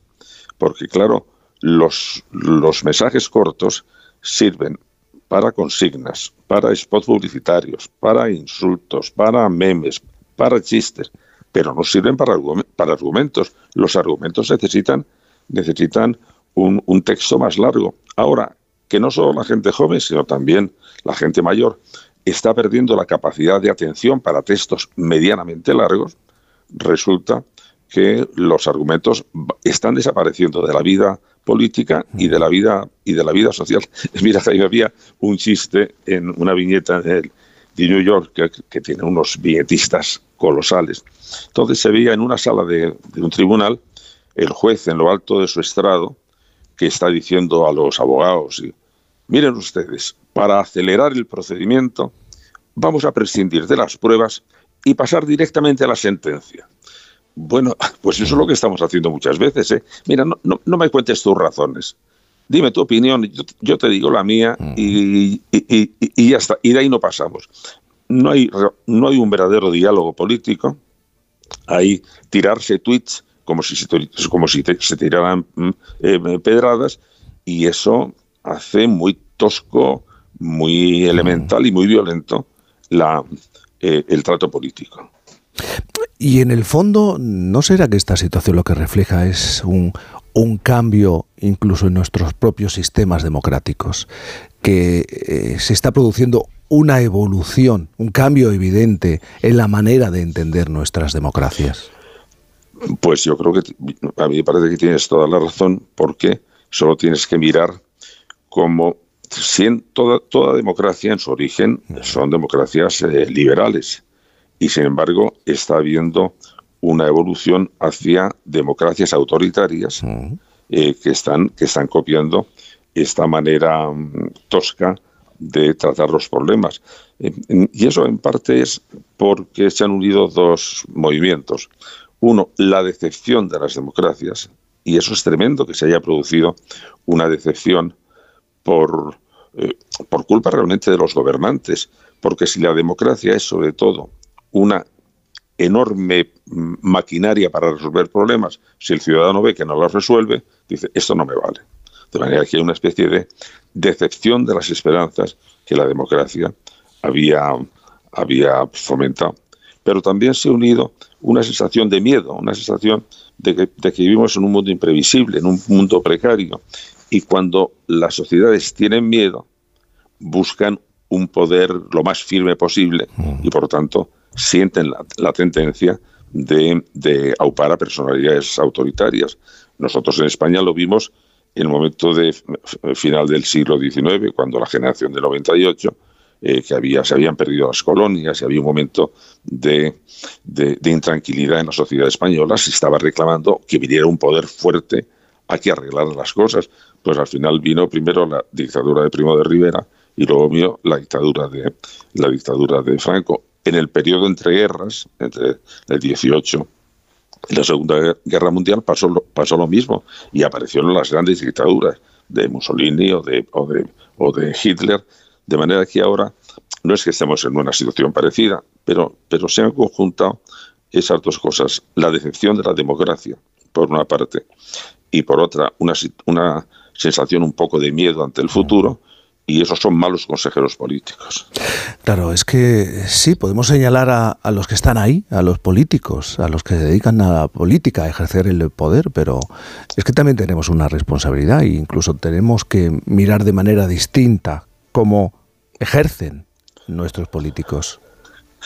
Claro, por eso Jaime lo de que, que la, que la academia para, para el talento político tenga, tenga en esta, digamos, en este proyecto, en esta especie de fantasía deseable, tiene que tener, por decirlo así, dos escuelas. Una, la escuela del gobernante, sí. del que va a ejercer el poder, pero otra también la escuela del gobernado, que también va a ejercer su poder.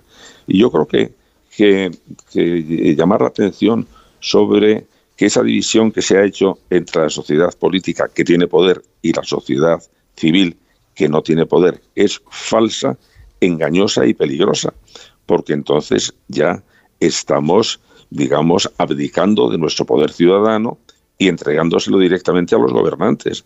De manera que lo que tenemos que saber es hasta dónde llega el poder ciudadano, cómo debe ejercerse y cuáles son también sus, sus límites. Y, y además comprender, comprender una cosa, Jaime, mira, todos, eh, la política es como una conversación entre gobernantes y gobernados.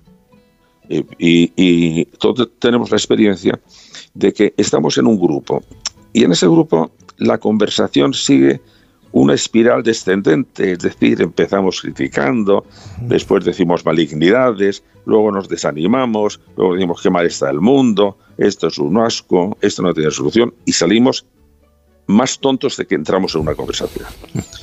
Bueno, pero, pero en cambio podemos estar en otro grupo, y en ese grupo la dinámica es ascendente, y atendemos unos a otros, y jaleamos lo que hemos dicho bien, y, y hacemos un comentario eh, más, más animoso que depresivo. Y al final nos vamos nosotros convirtiendo en más listos, se nos, se nos ocurren mejores cosas. Cuando la política es una mala conversación, no se nos van a ocurrir cosas buenas o se nos van a ocurrir cosas absolutamente estúpidas.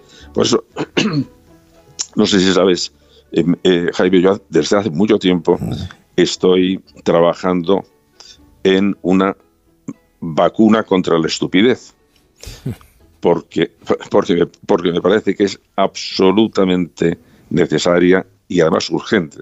Eh, pues porque a los que hemos dedicado nuestra vida a estudiar la inteligencia, siempre, nos ha, siempre nos ha intrigado una cosa. ¿Por qué si somos tan inteligentes hacemos tantas estupideces? Mm, bueno, pues eso también pasa en política. Historia universal de las soluciones. A aplicar no solamente en la política. ¿eh? José Antonio Marina, muchísimas gracias por estar esta mañana con nosotros.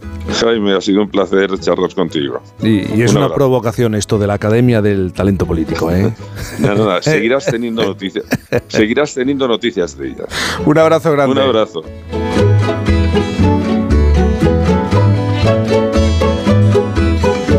Cantizano en Por fin no es lunes.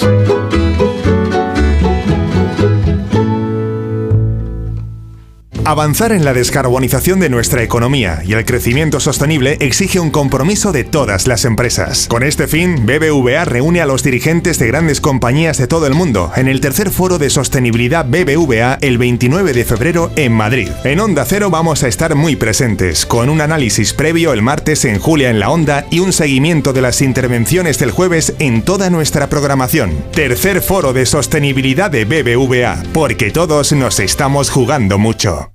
¿Qué tal, vecino? Oye, al final te has puesto la alarma que te recomendé. Sí, la de Securitas Direct. La verdad, es que es fácil que puedan colarse al jardín saltando la valla. Y mira, no estábamos tranquilos. Lo sé. Yo tuve esa misma sensación cuando me vine a vivir aquí. Protege tu hogar frente a robos y ocupaciones con la alarma de Securitas Direct. Llama ahora al 900-272-272. Recuerda, 900-272-272. Madrid.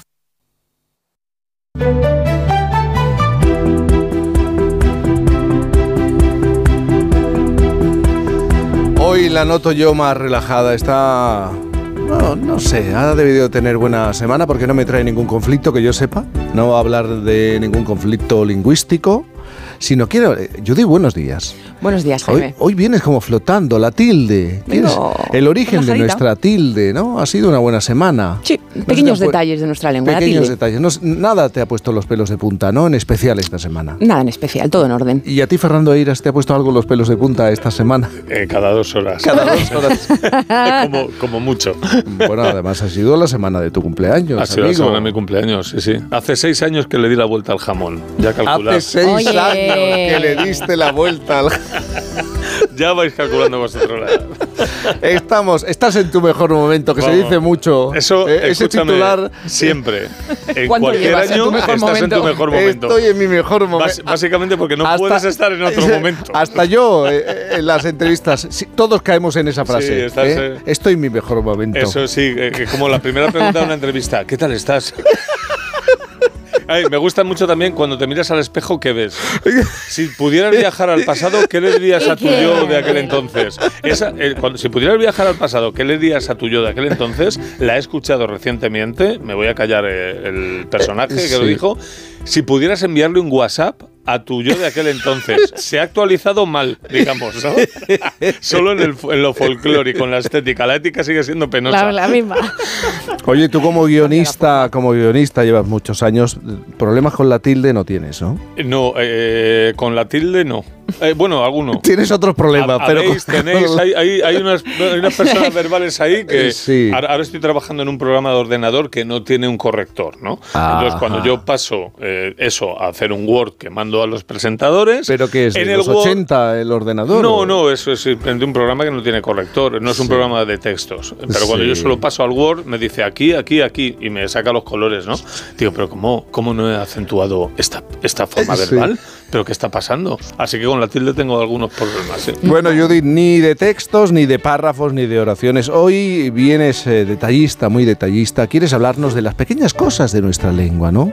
Hoy nuestra filóloga nos propone hablar de la tilde. La tilde. Sí. Yo es que creo que eh, hay preguntas, no sé, que tal vez no nos hemos hecho nunca en la vida, que aunque atañan a hechos cotidianos o a cositas que usamos a diario, pues no se nos han pasado jamás por la cabeza. Pero que de repente, si escuchamos formuladas de pronto, oímos alguna de estas preguntas, pues la respuesta pausa- eh, pasa a causarnos como repentinamente bastante curiosidad. Oye, esta es la razón de existir de muchos artículos en Internet y hasta de publicaciones periódicas enteras, ¿no? Hacerte una pregunta en la que no habías pensado, pero cuya respuesta ya pasas a querer conocer. Una de estas pequeñas cositas que usamos a diario, una nimiedad filológica que empleamos casi sin percatarnos de ello, o no, como pasa a veces en algunas formas verbales, son las tildes, esos acentos gráficos que le colocamos a algunas vocales al escribir. Y espero, no lo sé, espero haber dado con una de estas cuestiones que tal vez no nos hemos hecho nunca, pero que espero que os den cierta curiosidad si hoy pregunto, ¿de dónde vienen las tildes que empleamos diariamente en español? ¿Cuál es su origen? La respuesta corta es no, no vienen del latín. Para la respuesta larga, oye, pues necesito un pelín de tiempo más. Pero es que, mirad, durante gran, gran parte de la historia de nuestra lengua, la escritura del español no tuvo ninguna manera de marcar gráficamente la acentuación de las palabras. Los manuscritos medievales, si alguna vez habéis visto alguno o alguna reproducción, no tenían acentos. E incluso es raro ver tildes en las primeras obras que se publicaron con la llegada de la imprenta. Los primeros textos en español que tienen este tipo de diacríticos para marcar la sílaba tónica de una palabra son ya de mediados del siglo XVI. Y para entonces, oye, como es eh, sabido, pues el español ya llevaba escribiéndose varios eh, cientos de años. ¿no? Entonces nuestro español no tomó las tildes del latín. es que el latín no tenía tildes. Claro, no tiene. Sí. Claro, eh, no tenía acentos gráficos porque en realidad es que no los necesitaba. Eh, era una lengua muy regular en este sentido, o sea, el latín no te daba sorpresas con la pronunciación. En esta lengua el acento solo podía caer en la penúltima o en la antepenúltima sílaba.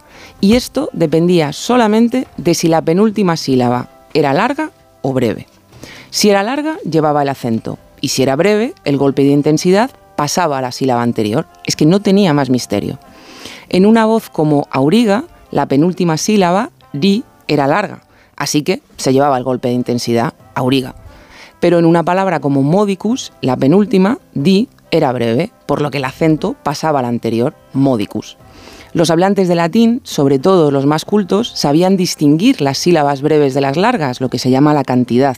Y como no había ninguna duda con la pronunciación, ni se no se necesitaba ponerle pues este sombrerete a las letras, como hacemos nosotros.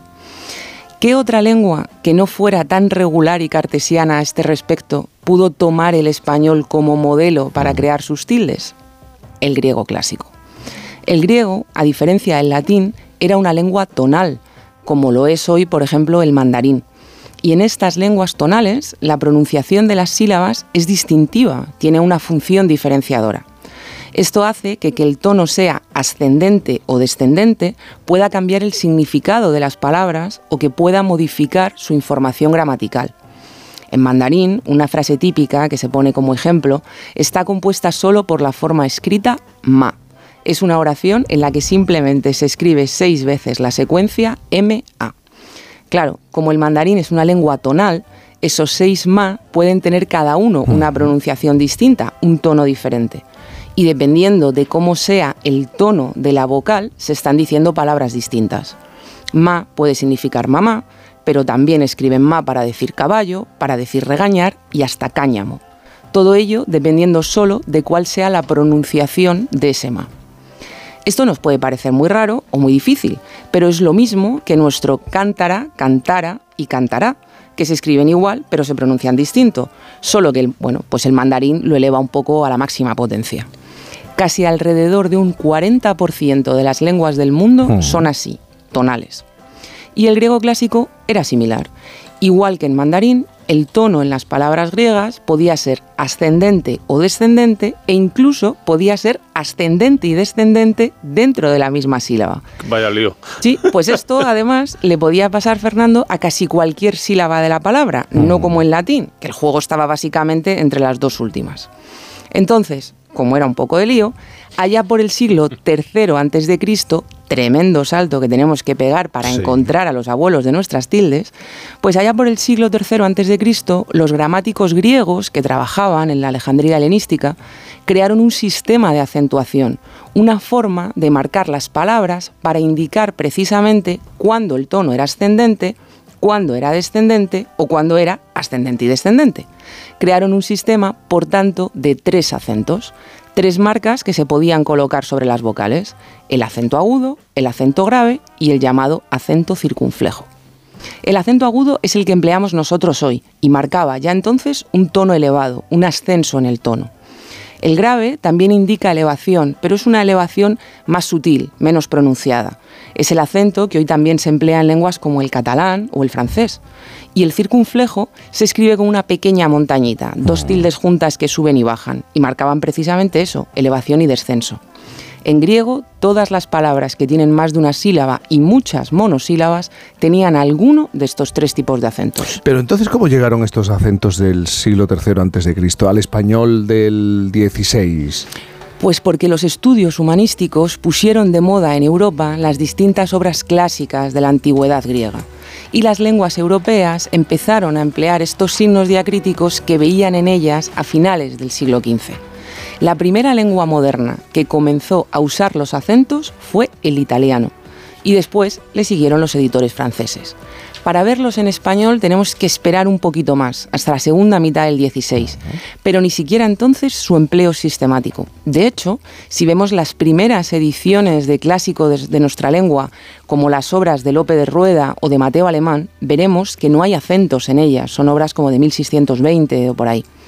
Los primeros textos que empezaron a llevar las tildes usaban además el acento grave, justo el que va hacia abajo, no el que sube, como usamos ahora.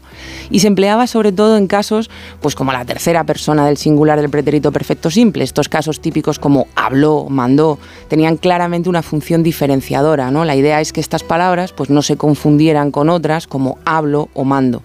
Y se usaba también entonces en las conjunciones o, e y en la preposición a. A partir del siglo XVIII se generaliza el empleo del acento agudo, el que usamos actualmente, y se, generaliza precisamente para señalar la sílaba tónica de las palabras. El diccionario de autoridades, que es ya 1726, opta definitivamente por, eh, por este acento como la forma propia gráfica del español, ¿vale? Como el acento gráfico propio de nuestra lengua. Después, la primera ortografía académica acaba por regular el uso de este tipo de acento y las sucesivas ortografías que han ido viniendo han ido ajustando progresivamente los casos concretos de aplicación. Lo han hecho normalmente basándose en criterios de economía, para que el acento, digamos que no tenga que señalarse explícitamente en todas, todas las palabras, sino solo donde verdaderamente es necesario hacerlo. Por eso, por ejemplo, hoy en día no acentuamos los monosílabos. Oye, espero haberos generado y ayudado a saciar esta pequeña curiosidad. Una sección, yo creo, muy circunfleja, hacia arriba y hacia abajo. Ahí donde la veis, esta marquita de nuestra lengua nos viene del siglo III antes de Cristo y se la debemos a los gramáticos de Alejandría, una cosa más que nos legaron los griegos. Bueno, no me diréis que nos ayudo a ganar al trivial. Así sí. Tú siempre nos ayudas, claro. Judith. Siempre, siempre. Me estaba acordando con lo de los acentos. En Francia tienen un infierno con los acentos importantes. Sí. Tuvieron un concurso. Ahora ya creo que ya no se emite. Es un concurso de ver cómo se acentúan palabras en francés, porque llega un momento en que no tiene ninguna lógica la acentuación en su idioma. Ellos lo conocerán. Ya no es un concurso, es una prueba de algunos. Pero si hay un idioma donde los acentos son el infierno, es el vietnamita, porque la transcripción al lenguaje, al, al alfabeto latino, Sí. hizo que tengan hasta tres acentos, porque ellos tienen ocho tonos. O sea, si el mandarín tiene cuatro. Amontonados. los Bueno, acentos, bueno, es se que tú ves una palabra en vietnamita, o sea, tú le ves escrito el vietnamita en un libro y dices, pero ¿qué está, qué está Pues así pasando dicho, aquí en España hay mucho vietnamita, ¿eh? Porque lo de esdrujulear las palabras es un poco vietnamita. O sea, la, la responsabilidad o la responsabilidad o Pero la eso es cuando solidaridad. estás en pleno discurso, o la- ¿no? ¿tú crees? Sí, Yo creo que dejas llevar por El coges carrerilla. el peor- Claro. el peor error ahí es, es libido y líbido. Ay, la Claro, porque todo el mundo muchos. toma líbido por el, el, el morbazo, ¿no? No- Nobel y Nobel. Nobel y Nobel y Nobel. Nobel. También es bueno. Nobel, que Benil. Líbido y libido es, tú lo escuchas y dices... Eh, eh. Enseguida la extra actualidad, pero eh, sabéis que los domingos hablamos con los oyentes. Ya os voy adelantando la cuestión por si queréis. ¿Qué situación vergonzosa has pasado, has vivido, has protagonizado? ¿En qué momento pensaste debería desaparecer después de hacer o de decir que, que puede ocurrir? Ese momento que piensas... Ay, se podría abrir un agujero aquí, justo aquí, Que donde salto. estoy. Para No, que no, saltar no, para que, me trague. Que me- No, que, que os me trague todos, que os trague a todos. Yo soy o, al, egocéntrico. o al que tengo enfrente, que se lo trague el agujero para que no vea lo que estoy haciendo y lo que Ya, ya, estoy. Seguro, Fernando, ¿a ti te ha pasado? A mí yo soy un profesional. Tú eres un. pro- Además, con chulería. Yo soy un profesional de, de meter la pata y de, y de sacarla. Con arte, es verdad que tienes arte Cuando, para cuando, cuando metes la pata tanto como yo, hay que desarrollar una Tampoco estrategia, una estrategia para sacarla. eso. No, pero algún momento así muy evidente. Tampoco te veo yo a ti como un profesional. No, pero bueno, como todo el mundo, yo hablo mucho, entonces quien habla, quien tiene Sí. boca se equivoca. Cuestión de estadística. Está. Eh, Vamos a decir que eres transparente, ¿no? Que es una manera de explicarlo. O se lo hago ver a la gente. Pero sí. ¿Algún, ¿Alguna situación de estas que. ¿Sabes lo que pasa? Es que la mayoría de no las puedo contar. No se puede. Porque hay. hay Porque hay nombres. Hay cosas, nombres. Entonces, estoy, estoy saboteando mi libro de memorias, tío. No, no puede ser esto, ¿no? ¿Entiendes? Bueno, le vamos a pedir a los oyentes 620-621-991 que nos envíen su mensaje para explicarnos en qué momento pensaron, mira, un agujerito aquí me viene bien, si son 50 centímetros de diámetro. Sí, yo con No, que no, meta la cabeza ya me voy. Con que meta la la cabeza cabeza como los gatos como ya una- desaparezco. Tampoco hace falta. Judith, tú con lo, con lo discreta que eres, ¿no? Con, He tenido mis momentos de gloria también. Si, lo- tenido. si los ha tenido Sí, Judith, sí. imagínate yo. madre mía. Por estadística, como decías. O sea. pero a ti te ha pasado. Yo he A sido testigo de alguna que otra situación. Tú has sido testigo de una que mencionas mucho, que es casi. Casi, estás es hablando de un, alcalde, de un alcalde, de una ciudad de una- importante de una de, ciudad España, importante de España sentado frente a ti. Muchos peregrinos. sí. Pero luego también fuiste testigo de una que rememoramos con una presentadora de A3 Media. Estábamos en Canarias y dijo, ¿qué te pasó cuando...? Porque yo con su ex de entonces también me tuve una metida de pata. Trabajabas. Esto, esto no lo voy a, no, no lo voy a decir. Es solo un cebo para cuando haga mi libro de memorias, porque yo quiero desaparecer de esta vida mal. Mal. Haciendo un libro con ahí- nombres. Ahí está Exacto. el cubo. Me- yo me quiero ir a la que viene. El Levantando rencor, una tapa. el rencor lo quiero dejar todo aquí. Claro, pero eso es muy frecuente. Sí. Empiezas a hablar mal del el ex de esa persona. Y, y resulta que es tu esposo, tu ex. Y dices, "Anda, ahí va. Bueno, hagamos un tupido velo. Hacemos una pausa y enseguida la extra actualidad. ¿Quieres participar? Mándanos una nota de voz al 620-621-991. La vida es como un libro y cada capítulo es una nueva oportunidad de empezar de cero y vivir algo que nunca hubieras imaginado. Sea cual sea tu próximo capítulo, lo importante es que lo hagas realidad. Porque dentro de una vida hay muchas vidas y en Cofidis llevamos 30 años ayudándote a vivirlas todas. Entra en cofidis.es y cuenta con nosotros. La avería del coche, la universidad de Ana. No sé cómo voy a llegar a fin de mes. Tranquilo. Si alquilas tu piso con alquiler seguro, puedes solicitar el adelanto de hasta tres años de renta para hacer frente a imprevistos económicos o nuevos proyectos. Infórmate en alquilerseguro.es o en el 910-775-775. Alquiler Seguro, la revolución del alquiler. ¿Cada día tengo peor la memoria? Toma de Memory. De Memory con fósforo y vitamina B5 contribuye al rendimiento intelectual normal. Recuerda, de memoria, de Memory. Y ahora también de Memory Senior, de Pharma OTC. Si elegir es ahorrar for you, ahorra eligiendo 3x2 en más de 3.500 productos. Como en el Actimel 100 gramos pack de 6. Comprando dos, el tercero te sale gratis. Hasta el 11 de marzo en hipermercados, market, web y app. Carrefour, aquí poder elegir es poder ahorrar. Te vamos a dar los dos mejores consejos para estar siempre en forma. 1 y 2, 1 y 2, 1 y 2. Apúntate al mejor gimnasio del mundo. Caminar por tu ciudad con Callahan Adaptation, el primer zapato que se adapta al pie y a tu forma de caminar. Fabricados en España por expertos artesanos y a la venta en las mejores zapaterías y en callahan.es. Callahan Adaptation, se adapta al pie, se adapta a ti. En cofidis.es puedes solicitar financiación 100% online y sin cambiar de banco. O llámanos al 900 84 12 15. Cofidis, cuenta con nosotros.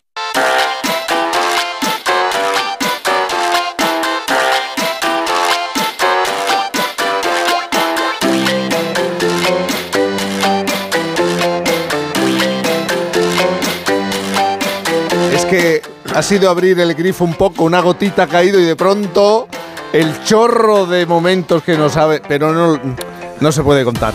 No. Es que, es que no. Es que Vamos no a dejarlo ahí, no Vamos a dejarlo ahí, claro. 620 621 991, que sí lo hagan los oyentes.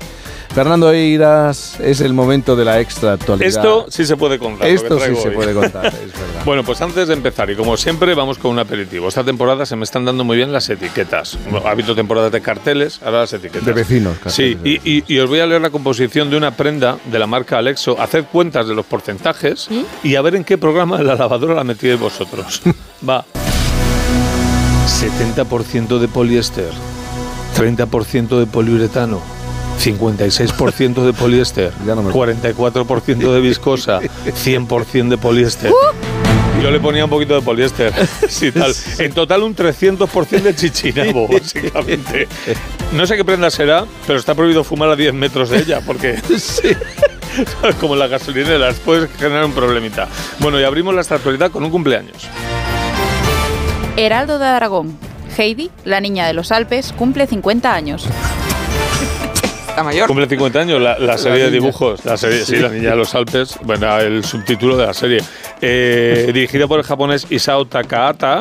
Esta serie de dibujos se estrenó en el 74, en España un año después, en el 75. ¿Os acordáis de Heidi, no? Sí. De Pedro, Niebla De y la el abuelo. El abuelo. ¿Os acordáis del abuelo, de Heidi? Sí. Ajá. Yo no.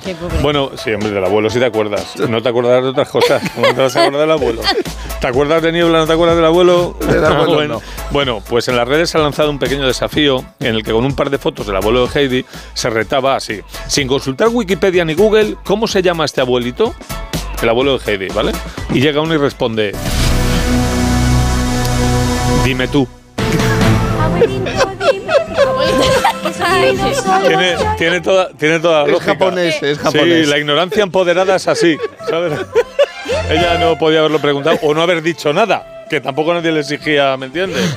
Pero nada, bueno, a ver, dime tú, se llamaba Tobias Hessen, esto es de nota, porque eso es en la novela, y era conocido como el viejo de los Alpes, ¿no? Heidi, ahora que hablo de la novela, está basada en la novela, en una novela de Johanna Spiri, una escritora suiza, que tenía toda la pinta de otro personaje de la serie. Tú buscas una foto de Rottenmeier, que es así os porque ha quedado en el, en el imaginario popular, la señorita Rottenmeier. Rottenmeier. Por cierto, ¿os acordáis de Clara, la amiga de Heidi? Sí.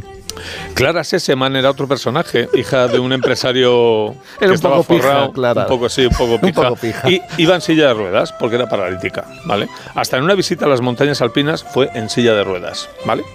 Y hablando de Clara, me gusta mucho una anécdota de Isabel Gemio que hace unos años en un programa de radio suyo empezaron a meter música alpina y fue la Gemia y soltó. Esta música me sugiere viajar a los montes alpinos a bailar con Clara. Mucha ganas de bailar no tenía porque ni el langui, colega. Baila, ¿eh? ¿Eh? Ahí- Baila. baila, no, al final, de la, al final, al de la serie andaba, Es disciplina.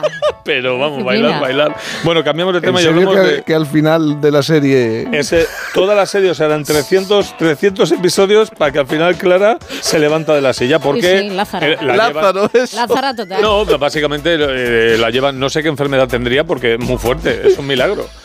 Eh, el ánimo, según la novela, El el, ánimo. el ánimo le mejoró en los Alpes con Heidi, Pedro, El aire. Pedro Niebla y, ese, y ese abuelo rancio. Y la columna. y, mm, y se levantó y andó. Y entonces ahí se acaba la serie. es el No último me- no capítulo. me acuerdo de ya, nada. ya os la he ¿eh? jodido. Ya no tenéis por qué veros 300 episodios. 50 años Los después. finales mágicos. Bueno, cambiamos de tema y hablamos de Eurovisión. rtve.es. Nebulosa traduce Zorra, el tema que representará a España en Eurovisión 2024, al alemán.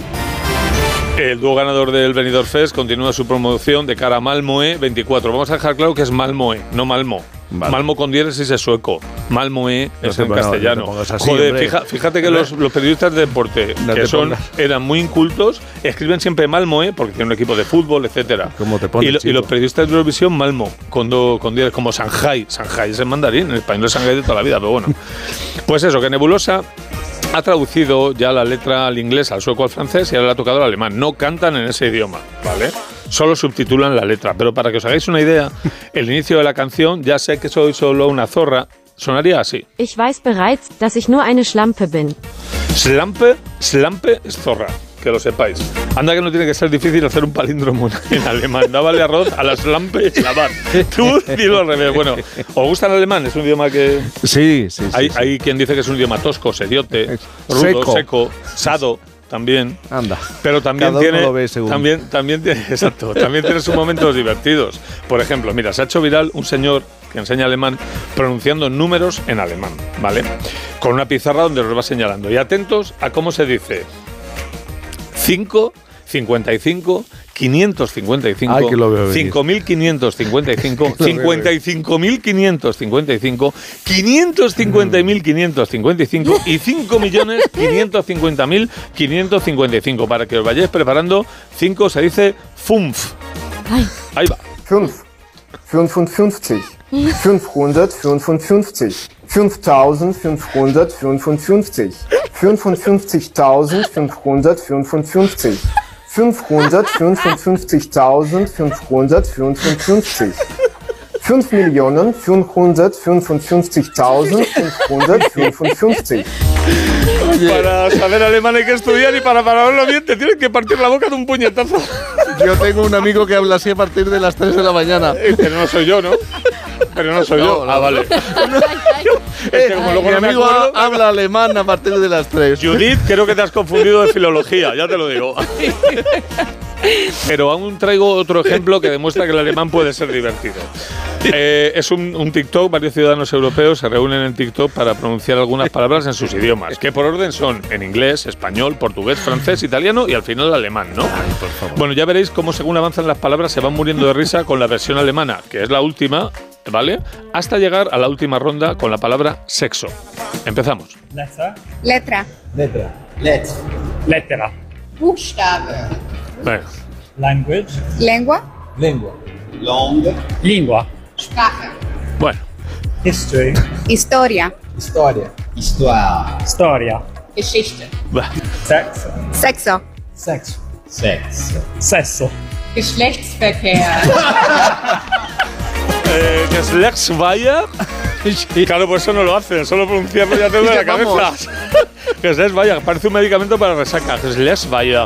O sea, tú le dices a tu pareja en la cama que si es Geschlechtsweier y piensa que te está dando un, un ictus. No lo entiende. Bueno, vamos con otra cosa, anda. Operación Triunfo. Fórmula TV. Prime Video renueva Operación Triunfo y Chenoa repetirá como presentadora. Pues OT 2023 terminaba el pasado lunes con el triunfo de Nayara y tras una edición en la que hemos visto mucho talento, la verdad, no, o sea, ha sido una sorpresa. Y donde yo destacaría sobre todo, eh, ha pasado mucha gente por allí, el paso de Concha Buica. Concha Buica me ha encantado. Acudió a la academia a dar consejos a los chavales. Sí. Pero yo creo que no debieron entender nada. Eh, poneos, eh, buscadlo si tenéis Sí. Prime y tal. Pero vamos, uno de sus consejos fue el siguiente. El plan A no es bueno hasta que el plan B no lo es. ¿Vale? No quería decir exactamente eso, tampoco lo otro. No sabía lo que quería decir, ni eso ni lo otro, ni nada. E- Ella abrió la boca, le podía haber salido que se les vaya, ¿sabes? Perfectamente, pero. eh, porque si lo que quería es hablar de planes A y B. Yo me quedo con esta declaración del boxeador puertorriqueño José Pedraza, que tras ser derrotado por un púgil francés con la cara como un exceomo, dijo: Tenía un plan A, un plan B y un plan C, pero ninguno me funcionó. Pues mira, es honesto. Como España en Eurovisión, nos vamos a por el plan D a ver si nos firula, ¿sabes? Pero bueno, eh, mola porque lo dijo con la cara, ya te digo, es todo sangrante. Bueno, eh, pasamos a hablar de deportes y de psicología positiva. ¡Ay, qué horror! Psicología positiva.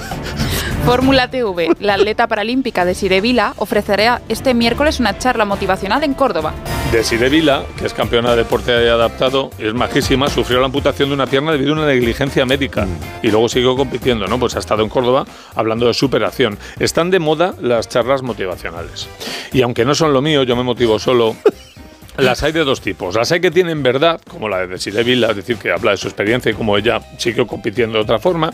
Y luego están las de los coach, como esta que os voy a descubrir ahora mismo, ¿vale? Se trata de un perfil de Instagram que me mandó el otro día un oyente del programa llamada Judith González.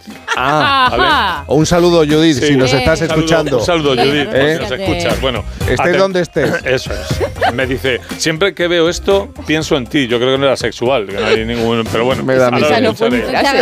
Atención. Ver esto y pensar en ti. Atención a la jamba esta que os voy a descubrir, que se llama Sayiva Hurtado, que se pone Sayiva como si fuera el libro de la selva, pero seguro se llama el día de Concepción. bueno, y se anuncia así. Sayiva Hurtado, oradora especialista en motivación, respiración alquímica, sexualidad sagrada, respiración ovárica y alquimia femenina. respiración ovárica Es, es, eh, es respirar con los ovarios. Es el pedo vagino, es el origen del pedo vagino. Ahí lo debo decir. Bueno, me dice Hezbollah y no entiendo más. Sí. Bueno, y vamos a despedir esta actualidad ya, no con un anuncio de segunda mano, sino con un homenaje. Porque resulta que ha fallecido Vanessa Cuadra, que dicho así Ay. no sabréis quién es, pero se trata de la que hizo viral el, el audio Feliz Howling Grupo Soy Vanessa, la pobre. Pues nada, murió de un infarto y bueno, así que para agradecerle todas las risas que nos hemos echado a su costa, ¿qué os parece si volvemos a escucharlo? Feliz, feliz Halloween. ¿Cómo se dice? Feliz Halloween. Feliz Halloween. Grupo, soy Vanessa. No sé quién eres, pero me parece que no se dice así, se dice Halloween. Igualmente, Vanessa, feliz Halloween. Encantado, Vanessa. Que pase un feliz Halloween hecho también. Es- me encanta España. No tiene ni puta idea de decirlo, pero te corrijo. Así somos. La ignorancia empoderada. Es un término que. Bueno, chicos, tú vas a seguir celebrando tu cumpleaños, ¿no? Sí, voy a ver. Pero que hasta el Voy a- domingo vas a seguir o voy a qué? ver que- a ver, a ver cómo. A ver cómo se da el día. Ay, me- como con pena lo dice. Bueno, Lo Judith, con pena. no le hagas mucho caso y tampoco le, le envíes. eh. Mándame No. todo lo que veas, por favor. Todo el mundo, mandadme eh, todo. somos unos pesados. 555. 5555. 55.555. Mi amigo.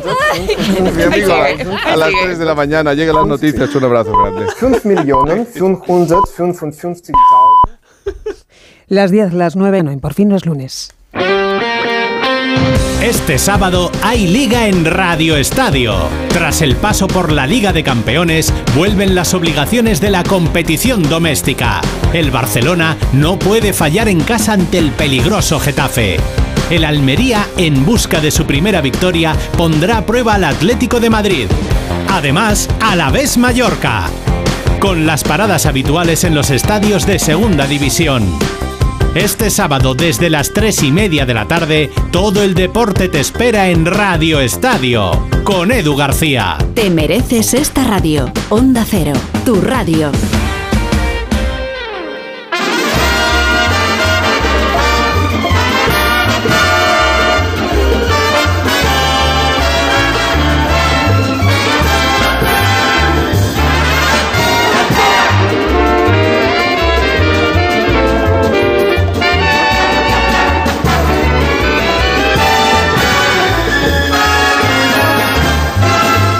Poquito revuelto, Boris. Pero un poco revuelto, un poco revuelto, sí, porque es un sábado revuelto. Un sábado revuelto para ti es, siempre. es el último sábado de febrero, que es este, este mes que nunca sabemos si lo queremos o no lo queremos. Insulso, a mí me parece un mes. No es insulso porque, Sí, es insulso, porque es está, insípido. por- porque está el signo de Acuario y de Piscis. eso- eso que- Están los dos signos. Es un, es un mes con dos signos. Bueno, todos los meses tienen dos signos. Sí, pero, es que estás intentando justificar algo que no se puede justificar No, ni defender. no, porque febrero está teniendo muchas cosas. Sí. De hecho, estamos viviendo este momento increíble de atracción por la falla del Guadalquivir, que yo creo que es un gran tema de esta ¿Qué- semana. pero qué te pasa con el Sevilla es increíble porque no deja de provocar noticias. Pe- pero has estado en Sevilla No, no recientemente. estaba, desafortunadamente, porque si hubiera Porque estado, a lo mejor estaría en otro estado de ánimo en este momento. Pero, eh, ¿me puedes explicar, Hombre, lo- desarrollar la teoría? Lo, lo- lo primero es que sabéis Que- que, y que somos- no se enfaden los sevillanos. no, no, los sevillanos no se tienen por qué enfadar porque tienen una ciudad muy movida, muy agitada, que lo- la gente cree que es solamente Semana Santa, pero no, todo el año Sevilla está allí,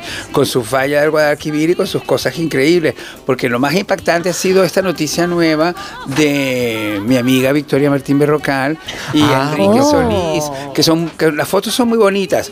He, he visto en unas publicaciones eh, a Federico Jiménez Los Santos afeándolas, diciendo que son demasiado bonitas, ¿no? Que son Como de- que son, ¿Pero de- qué que son quiere? un poco- que es así como que, que, que está- que están viendo es escaparates, que están viendo escaparates y es probable, yo no, lo- yo no lo digo por Victoria, pero sí lo digo por mí, pero Victoria a lo mejor puede ser ese tipo de persona que se mira en el escaparate de las tiendas. Yo lo hago todo el tiempo, o sea, Sí. ¿quién, quién no lo hace? ¿Entiendes? Y probablemente Enrique Hombre, también. sobre todo porque vas muy de tiendas, Boris. Yo voy muy de tiendas, y Victoria también, y se ve que Victoria y Enrique también estaban yendo de tiendas, y entonces Sí. los han pillado en estas imágenes que tienen a todo el mundo muy revolucionado, porque es como una pareja nueva, muy interesante, porque los dos son de la misma ciudad, pero se plantea también el tema de la diferencia de edad. Sí. Como las revistas son así, y, y- y el edadismo está- es así también, que el edadismo es un tema ahora muy de conversación, Sí, sí. ¿no?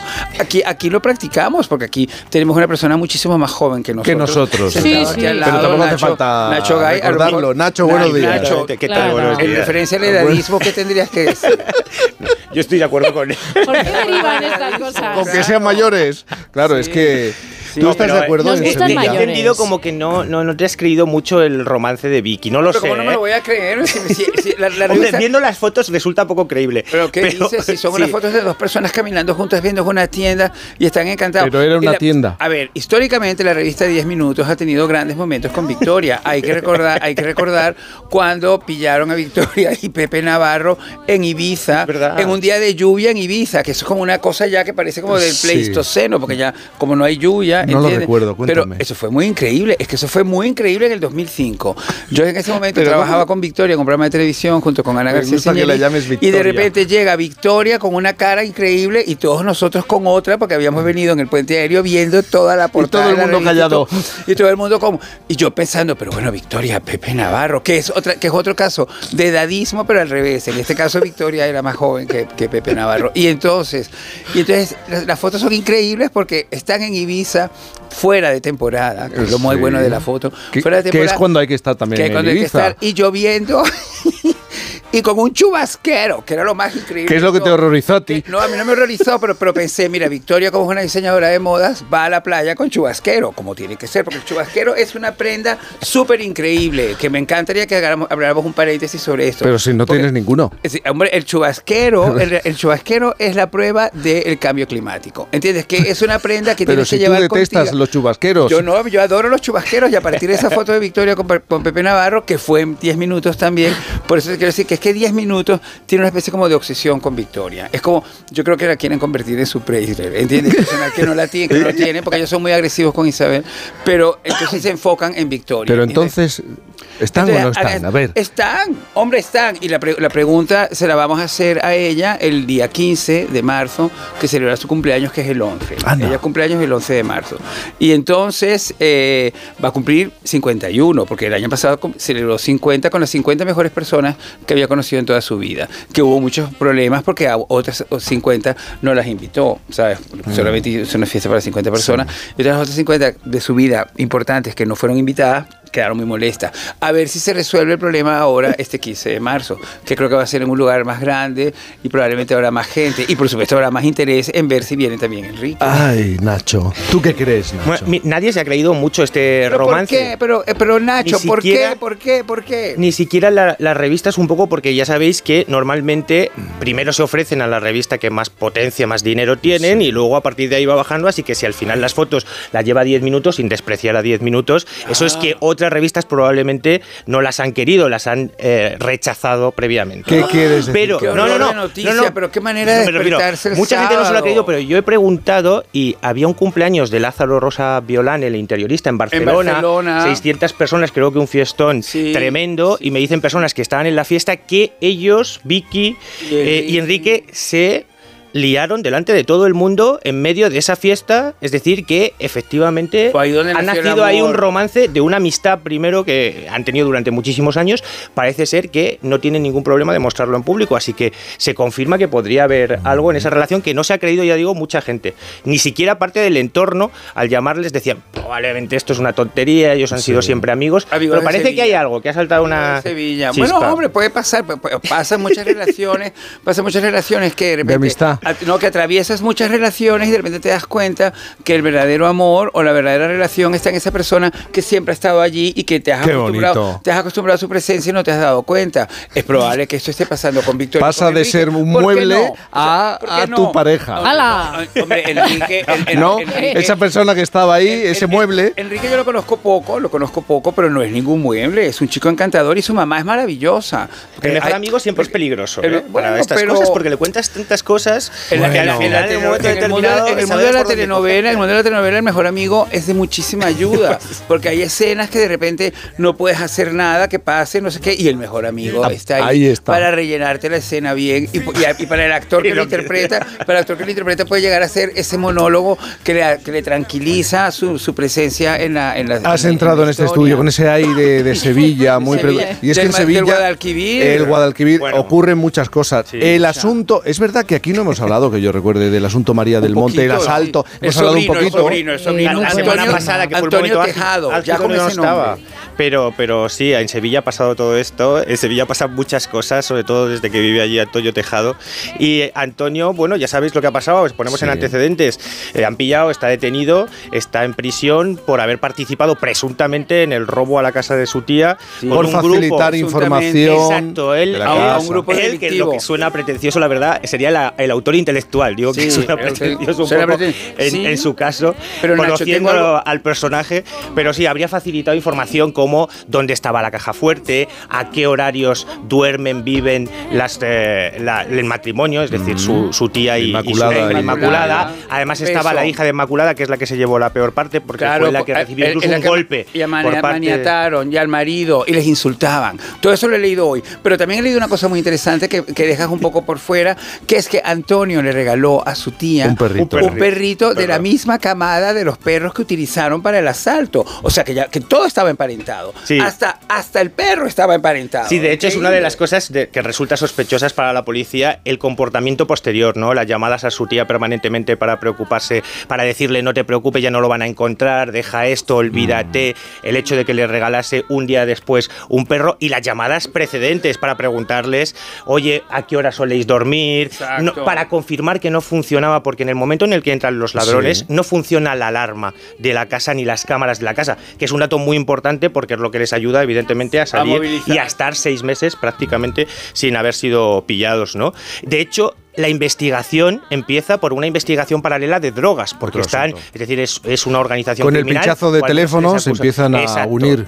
Y si no, probablemente, si no hubiese existido eh, esa investigación paralela, a lo mejor no les hubiesen pillado nunca. ¿no? Porque en realidad Tejado entra en noviembre en la investigación. A finales de noviembre, eh, de octubre, principios de noviembre, es cuando ya pinchan el teléfono también Antonio Tejado. Así que han, pasaron como 3-4 meses desde el robo en el que prácticamente la Guardia Civil y la policía estaban un poco perdidos. ¿no? Oye, ¿y lo de los vídeos? ¿No vamos a hablar de los Sí, vídeos? es que eh, Porque a mí eso me tiene muy esto, es maravilloso porque toda la investigación todo- está todo- salpicada todo esto lo tenéis que explicar porque oyente dirá, pero ¿y, y Sí. qué, qué tiene que ver ahora un vídeo? Claro, ¿Qué- unos qué hay? vídeos Forma- íntimos, Aunque ¿no? forma parte de parte del- de lo que se está diciendo, forma parte de la intimidad de Antonio Tejado y no Desde forma luego. parte del caso, esto es así. Sí. Pero sí que es cierto que todo está salpicado por eh, esa tendencia eh, al sexo, eh, a las prácticas sexuales de Antonio Tejado. Hoy en La Razón viene un, un artículo también. Sobre ello. Sí, Claro. es que hay dos casos. Está este del robo. Antonio Tejado además le pilla a la Guardia Civil autosatisfaciéndose el día que lo detienen, que yo lo digo fundamentalmente porque hay momento en el que hay que valorar mucho el trabajo de la Guardia Civil, las cosas que se encuentran, ellos claro, revientan claro. la puerta Y lo que tiene de que repente tienen- El protocolo, ¿qué protocolo hay que seguir, Antonio no? Tejado en este- de esta guisa que dices tú, hay que valorar mucho este trabajo.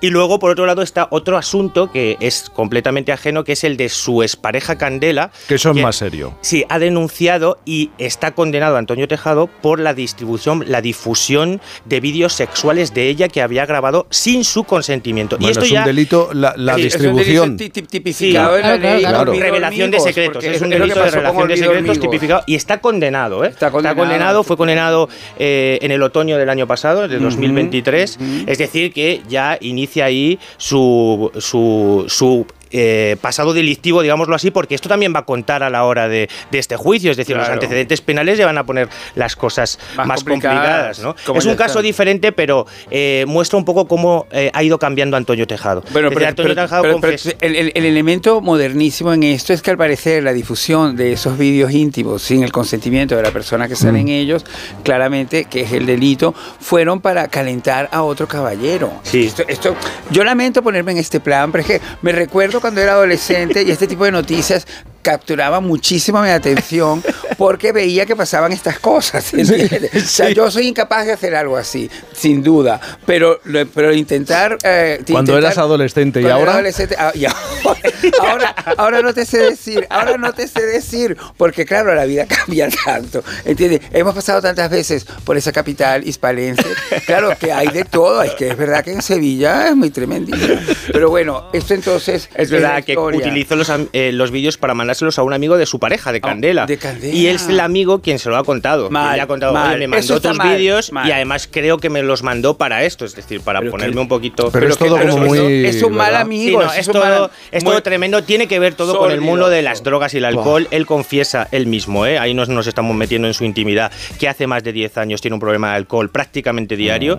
Mm. Hace unos años también encuentra eh, las drogas, es decir, eh, se mete en el Eso mundo lo- de lo las ha contado drogas. él. Sí, lo ha contado todo él y por lo Sí. tanto en ese sentido no estamos eh, diciendo nada que, que no se sepa. Y ahí ya se convierte en una persona. De hecho, todas estas amistades eh, van cambiando sus amistades porque va perdiendo los amigos de toda la vida en Sevilla. Hombre, claro. Les va decepcionando, les va debiendo dinero a algunos y al final acaba metido en esta banda con Mm. el ruso, que sabéis que es el cabecilla, y con otra serie de compañeros a los que en principio ha facilitado la información para, para proceder este, para que se procediese Y, y a este todo un gimnasio, que sie- siempre, eh, lo siento mucho porque mi entrenador seguro que nos está escuchando. Que te gusta un gimnasio. Y Jesús ¿Cuál de ellos? también ¿Cu- entrena- cu- cuál de Alfredo, ellos? Alfredo, mi entrenador, no, a lo mejor ¿El nos de natación No, el de- natación son Nayana. Eh, sí. ¿Pero cuántos tienes, Boris? Bueno, yo nado y, y voy a entrenar un día a la semana. Es la única manera de poder contener todo este físico. Yo tengo un físico muy expansivo, como mi mente. ¿Entiendes? Pero, pero, cuenta, ¿no? pero tengo que controlar el físico al menos en eso. Perdón, mi físico es expansivo. Pero que Cuando- quiero- es Copiarlo. expansivo, mi físico es Pero entonces te quiero decir, siempre aparece un gimnasio mezclado en estas cosas. Y el ruso y Antonio estaban- me- me- me- estaban en esas mancuernas y evidentemente parece que ahí con- concotaron este, este presunto. Es tremendo porque el gimnasio en realidad, sabéis que mucha gente utiliza el boxeo y este tipo de cosas para dejar las drogas. Y en Ya, realidad en el gimnasio, Para en ese gimnasio mucha gente ha dejado las drogas a través Claro. del deporte, pero claro, nunca Porque- sabes porque si el- alguno que está allí va a convencer a otros de según qué cosas. Tú deberías hacer boxeo, Boris. Hombre, pero, pero no sé qué quieres decir, porque realmente. No, no, como realmente- deporte. Como deporte, es que no tengo mucha coordinación. La tengo bajo el mucho. agua, la tengo bajo el agua, pero, pero también es cierto que este gimnasio del boxeo está regentado por el padre del ruso, o el abuelo del ruso, Sí, un creo, fa- ¿no? un- Y, y entonces, entonces el abuelo del ruso, que ahora llamamos al ruso ruso, pero a lo mejor se llama Alexei o algo así. El, el abuelo del ruso de repente decidió a, a coger a esas personas descarriladas Sí. y, llevar, y a, través del boxeo ayudarlas a desintoxicarse. Pero Y- no consiguió y- y- llevar y- es al y- ruso. a Antonio- al- al- Anto- y, a, y a- y a su Que mira cómplice, que el ruso. la que han liado. Pero es lo que te quiero decir, que siempre hay un gimnasio, o no recordemos el famoso eh, asalto de las obras de arte de Esther Koplovitz, Sí. que también fue todo complotado desde un gimnasio, que estaba este señor ahí, que se, que se hizo amigo de los que estaban haciendo las obras en casa de la Koplovitz y luego se llevaron esos cuadros. Es que- Ah, parece, que el destino de las joyas, por cierto, de María del Monte e Inmaculada, o, o que estaban allí en, en casa de ellas dos, al, al final es un desastre porque las, las, las despedazaron. Fundieron, las fundieron. despedazaron Sí. y consiguieron solamente 48 mil euros. Todo esto es lo que he leído hoy. Es que me Cuando parece extraño que no me hables millón. Te planteaba lo del boxeo de Topuria, el campeón español. No ha seguido.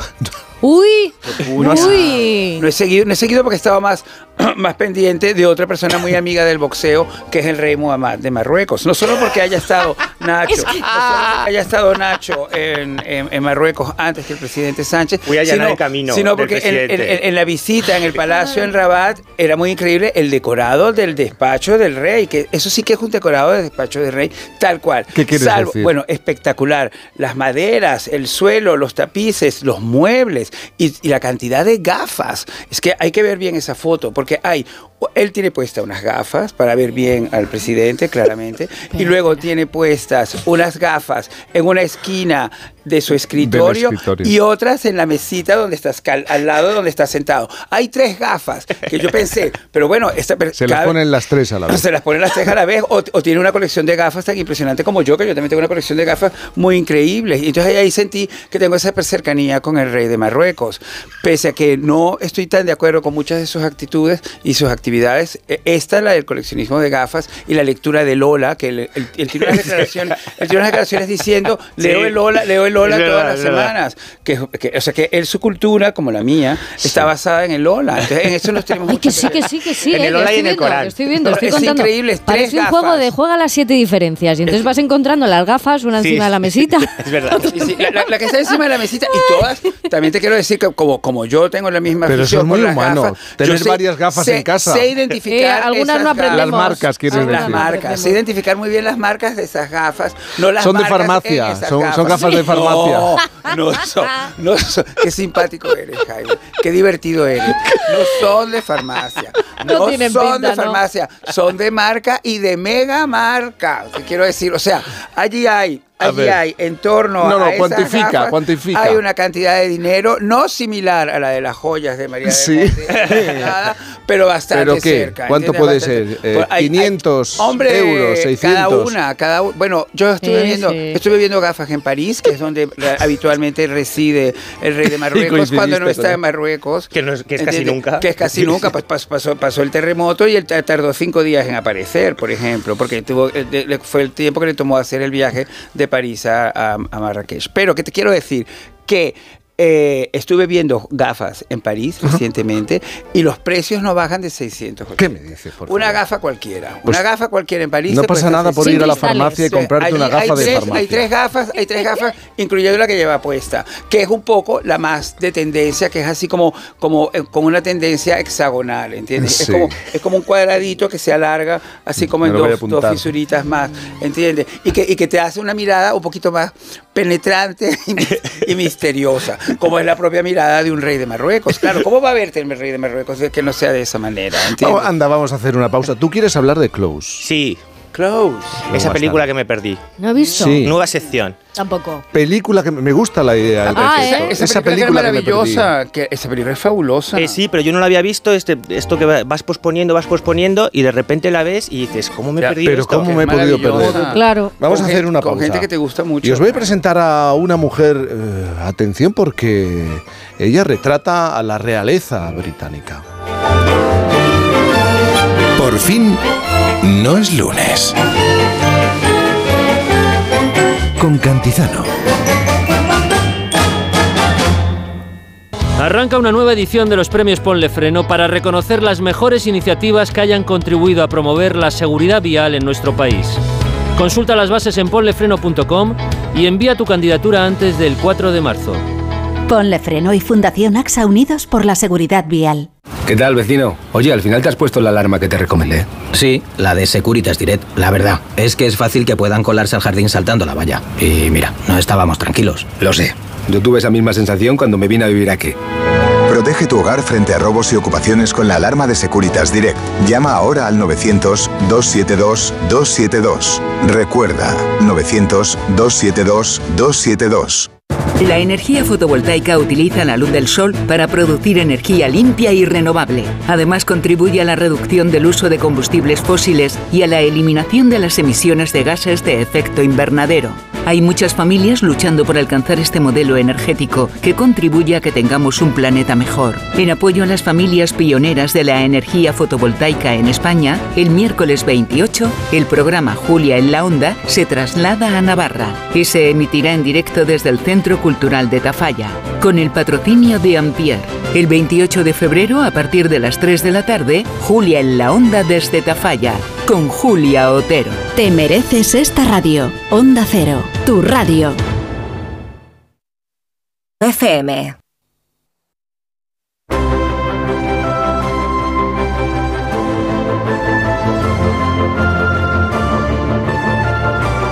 Por fin, con Cantizano.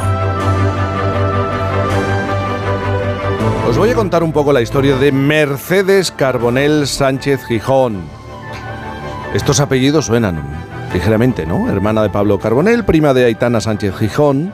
Ella es artista, comenzó a pintar a los 16 años y después estudió la licenciatura de Bellas Artes en Sevilla. Su vida es digna de un guion de cine. Tras varios episodios traumáticos, realmente traumáticos, dejó de pintar. Como vía de escape hizo las maletas y se marcha a Londres. Allí trabajó limpiando y cuidando ancianos, hasta que eh, poco a poco y prácticamente sin buscarlo, entró en contacto con importantes familias inglesas. Volvió al arte y comenzó a hacer retratos a destacadas personalidades. Hoy en día Mercedes es una de las retratistas más prestigiosas e innovadoras del Reino Unido. Sin duda es una de las mujeres del momento ya que ha conseguido deslumbrar a la reina Camila, la esposa del monarca inglés. Visitó hace unos días una galería de arte en Londres. Allí observó con asombro una pintura realizada por la artista española, un retrato de la princesa Charlotte, la hija del príncipe Guillermo y Kate Middleton, y no es la única de la familia real británica a la que ha pintado. Quién sabe si su próximo retrato obra sea un retrato de la reina Camila. Mercedes Carbonell, buenos días. Hola, buenos días, ¿qué tal? Buenos días, ¿cómo estás? Pues muy bien, muchas gracias. En Barbate. ¡Ay, en Barbate estás! Aprovechando Sí. unos días en España, ¿no? Sí, bueno, vengo, vengo, vivo entre Barbate y Londres. Bueno, Qué es, divina, es qué buena buena combinación. ¿Te has convertido, Me encanta. tú crees que te has convertido en la retratista del, del momento en el Reino Unido? Todo el mundo habla de ti, de, de ese retrato a la princesa Charlotte. ¿Cómo ocurrió? Sí, bueno, el retrato, la verdad que no es el retrato de una princesa, es el retrato de una dama, no es ni el retrato de una niña, ¿no? Es, Mm. es que yo cuando vi la foto vi una, pues, una persona inteligente, apasionada, trabajadora, ambiciosa, segura de sí misma. O sea, el- no sé si habéis visto la foto que me llevó a hacer ese retrato. Sí, pero sí. es espectacular, sí. Y tú veías a, a su a su abuela, a Isabel II. Sí, bueno, es que yo soy muy fan de, sí, yo soy muy fan y digo soy porque sigue, vi- sigue viva, ¿no? O sea, una presencia espectacular la que tiene la reina Elizabeth, ¿no? Viendo esa fotografía de, de- de esa pequeña, tuviste a su a su abuela. Reconociste Bueno, es que se parece más a la abuela que a su abuela Elizabeth que a su padre, sí. Es que la hice parecerse a la, la hice parecerse más a la reina ahí. Eh, de hecho, bueno, está causando mucho, veo foros que la gente habla muchísimo del retrato de, a uno le parece, bueno, le parecerle como el de Homo sapiens que se metió a todo el mundo, ¿te acuerdas? Sí, sí. La gente dice que es horroroso, otro, que si le ha dado un hito a la niña, que Bueno, no sé ya qué, sabes otros que- que... no sé qué. ¿sabes? Bueno. No, vamos, que está causando mucha sensación. Bueno, pues está muy bien que el retrato hable, ¿no? Mm, al final hace- es lo que tú quieres. Hace unos días la reina Camila visitaba la galería en la que estaba este, eh, este retrato y allí descubre eh, tu trabajo y tuviste oportunidad de hablar con ella. ¿Qué- ¿Cómo reaccionó? ¿Cómo fue el encuentro?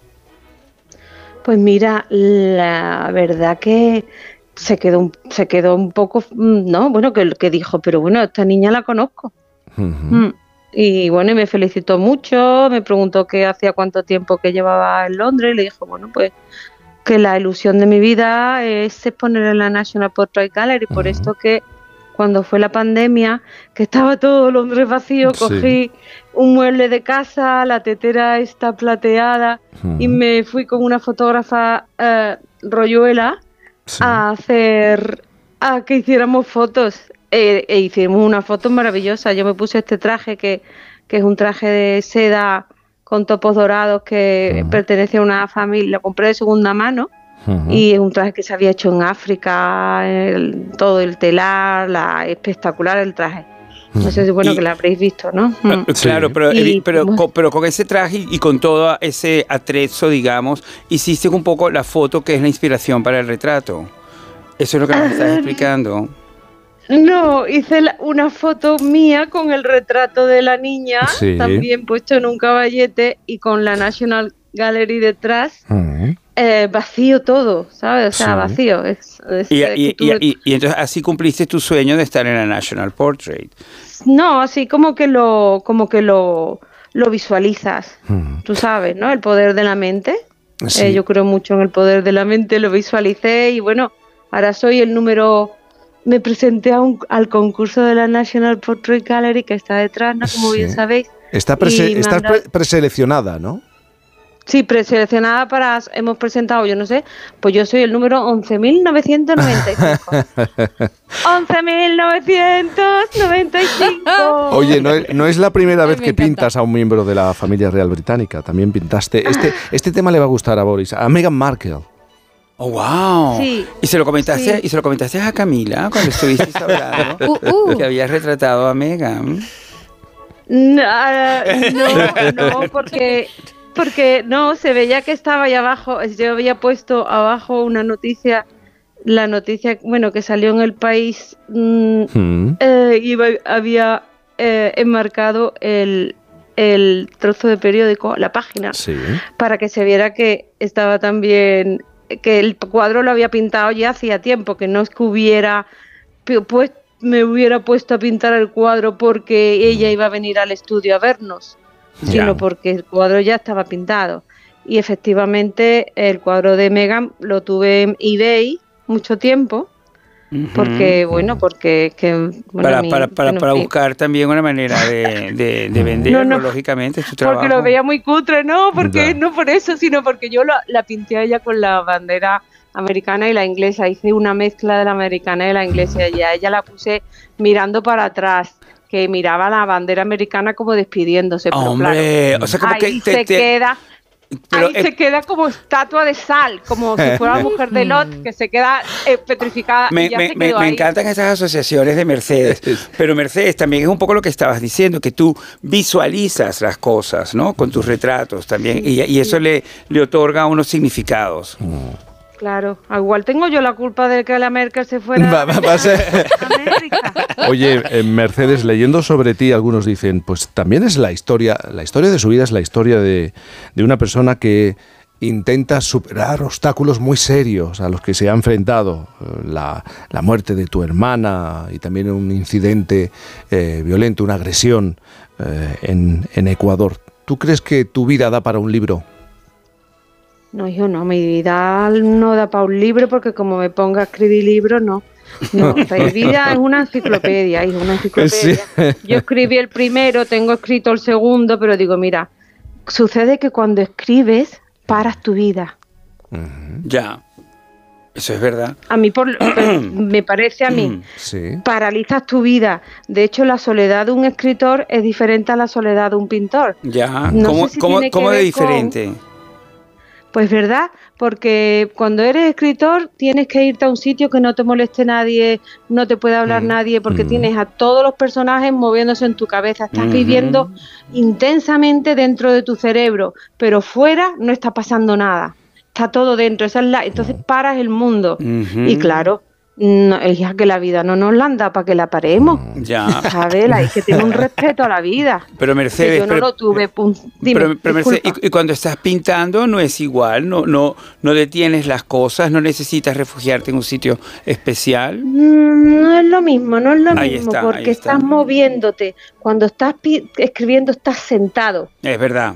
Cuando estás pintando necesitas muchas cosas, estás moviéndote, luego tienes actividades como es pintar los, eh, limpiar los pinceles, comprar pintura, eh, relacionarte más porque tienes que ir a pues lo que sea. Pero y físicamente es muy eh, deman- muy demandante, mientras que escribiendo estás Exigente, quieres decir. Sí, sí, sí. sí, exigente. sí, es que tra- traduces sí. del inglés, a como vives en Londres, traduces del perdona, inglés español. perdona, sí. Entre Pero se te entiende perfectamente, Sí, Mercedes. sí, Eh, sí. eh, estaba hablando de una serie de hechos en tu vida ah, que fueron realmente traumáticos. Tú viajas Sí. a, a Reino Unido y empiezas a trabajar, a cuidar de ancianos, a limpiar en diferentes casas. Sí, Y sí. Vuelves a la pintura porque hay una persona que te dice, debes volver. ¿Quién es esa persona? ¿Y por qué te lo dice? Pues mira, eh, resulta que, bueno, pues eh, la verdad que cuidando ancianos estuve un día, Mm. desgraciadamente, porque yo llevaba, bueno, pues cuatro, llevaba cuatro intentos de suicidio muy, en un mes, entonces, y ya digo, mira, y ya el último era que digo, yo estoy ya seguro que, vamos, no lo voy a contar porque no quiero que nadie lo haga, Ya, desde pero vamos, que digo yo que es bueno, de que sí, digo, medio, si en este he fallado, digo, es que tengo que seguir viviendo, es que me ha tocado vivir pues con con que me ha tocado vivir sufriendo, porque era un sufrimiento, bru- bru- una- una- era el infierno donde yo estaba. Y digo, bueno, pues voy a ver, a lo mejor si cuidando ancianos, pues voy a dedicar mi vida a cuidar ancianos, porque yo ya no tenía, no tenía, no sabía quién era, no, yo no era Mercedes Sí. Carbonell, yo era, yo era, no se sabe, ¿ah? no, yo no, lo- no Sí. tenía identidad. Y digo, pero bueno, como cuidar, me, to- me gusta tocar, me gusta acariciar, me gusta dar masajes y tal. Digo, bueno, pues igual cuidando a una persona, cuidando, pues me, qué sé yo, por lo menos hacerme, por lo menos dedicarme a algo, ¿no? Sí. Total, que me fui, que me fui a hacer un curso, hice un curso en Consaltas, una agencia que te, que pues en tres días tú haces el curso y al, y al cuarto día prácticamente ya está, ya me habían mandado a la quinta puñeta a cuidar de una señora que había sido bailarina monísima. Oye, ¿no que se me cae la señora el primer día en el baño? Vamos, que, s- bueno, digo, de verdad, qué horror. Y cogí, la levanté, claro, como estoy tan fuerte, y digo, pumba, la levanté del suelo para arriba, cuando nos habían dicho en el curso, durante los tres días, que, se, que no puedes hacer eso, porque se le, ca- se le cambia todo el sistema vascular. Bueno, total, que me despidieron. Mira, qué disgusto. Y ya digo, bueno, pues limpiando y tal, bueno, ya, bueno, ya por ahí, por, vamos que sí, que la historia se sabe, vamos que es que nada más que me preguntan mucho por esto y sale mucho en las revistas, entonces esto lo Claro, porque es muy llamativo. Pero nos lo Sí. estás explicando muy bien. Te agradecemos toda la Gracias. sinceridad. Gracias. Pero estábamos hablando de Natasha, ¿no? Se llama, esa señora. De Natasha Palmer, sí. Bueno, eso fue graciosísimo, porque tú imagínate que tenía, bueno, tenía un sistema, vivía, vive en, en Hampstead, en, en una casa en Hampstead Heath, y tiene toda la casa entera con, con que pone música y sale a todo. Total, que yo le ponía volumen de cinco, cinco pisos, ¿eh? Sin ascensor, que estaba todo el día para arriba y para abajo, vamos, que me puse como que no vea las piernas, vamos. Y mira, y ponía la y estaba poniendo, fíjate, la música de David porque porque bueno, porque bueno, por también por las cosas, fíjate tú las bueno, porque estaba dirigiendo el South Bank Center ese año que además fue muy curioso porque yo cuando me casé le había dado camisetas a todo el mundo que ponía yo me casé con Mercedes Carbonell. Y digo un día fíjate pensando estaba en casa digo hay que ver que todo el mundo sabe que me he divorciado y a David todavía no le he dicho nada que David venía muchos años a Sahara y estaba todo el día con la camiseta puesta Total, pues no que entró en el metro y por la escalera bajando todo, todos los carteles diciendo que David dirigía el South Bank Center. Total, que llamo a la oficina y digo, oye, ¿qué tal? Dile a David que estoy por aquí, que me mande invitación para la entrada, para tal. Total, le llevé ya la camiseta de Yo me divorcié de Mercedes Carboné en, en, en lila, en lila, en color lila así oscurito. A Y las Natasha. letras en verde. No, eso fue el primer día. Luego Vale, vale, no te vamos a confundir. Me invitaba a todas las fiestas de todos los días, que fue espectacular todo el programa que hizo. Y cuando estaba ahí, nada, ya me pongo, estoy aquí escuchando tal.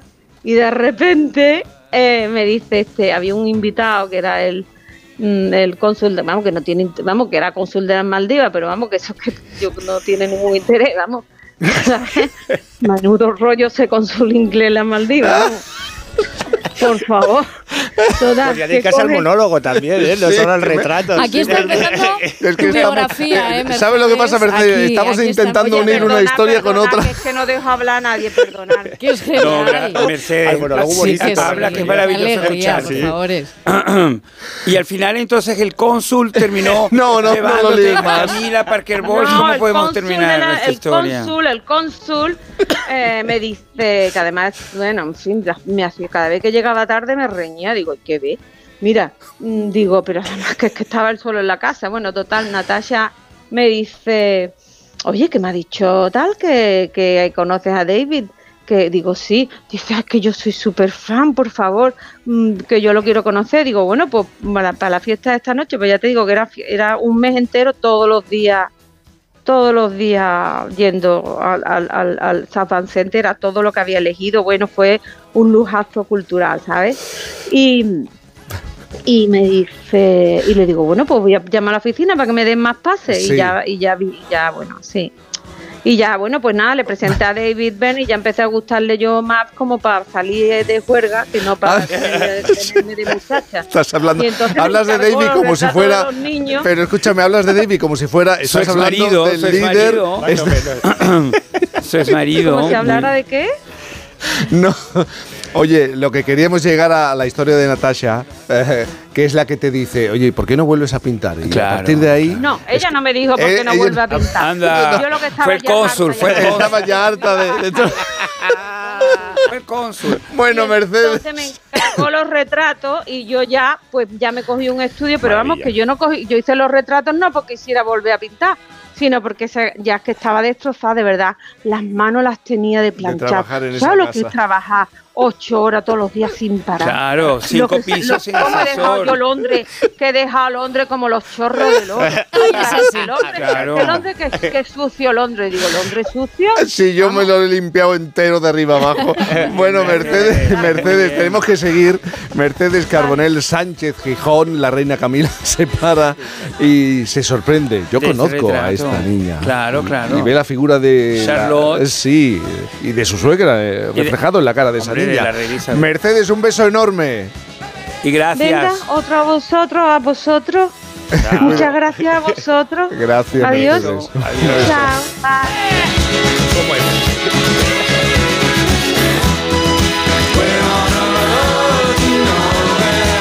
Por fin, no es lunes.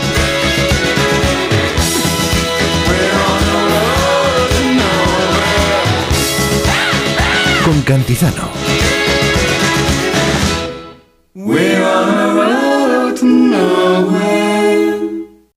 Si elegir es ahorrar for you, ahorra eligiendo 3x2 en más de 3.500 productos. Como en el atún claro en aceite de oliva Carrefour Classic Pack de 8, comprando dos, el tercero te sale gratis. Hasta el 11 de marzo en hipermercados, web y app. Carrefour, aquí poder elegir es poder ahorrar. Tus gestos épicos inspiran a Zurich Seguros a ser mejores. Por eso, ahora, al contratar tu seguro de hogar o de coche con Zurich, podrás ganar 4.800 euros para que llenes tus cestas de la compra hasta arriba. ¿Quieres ser uno de los cinco ganadores? Consulta las condiciones en zurich.es y hagámoslo épico. Zurich.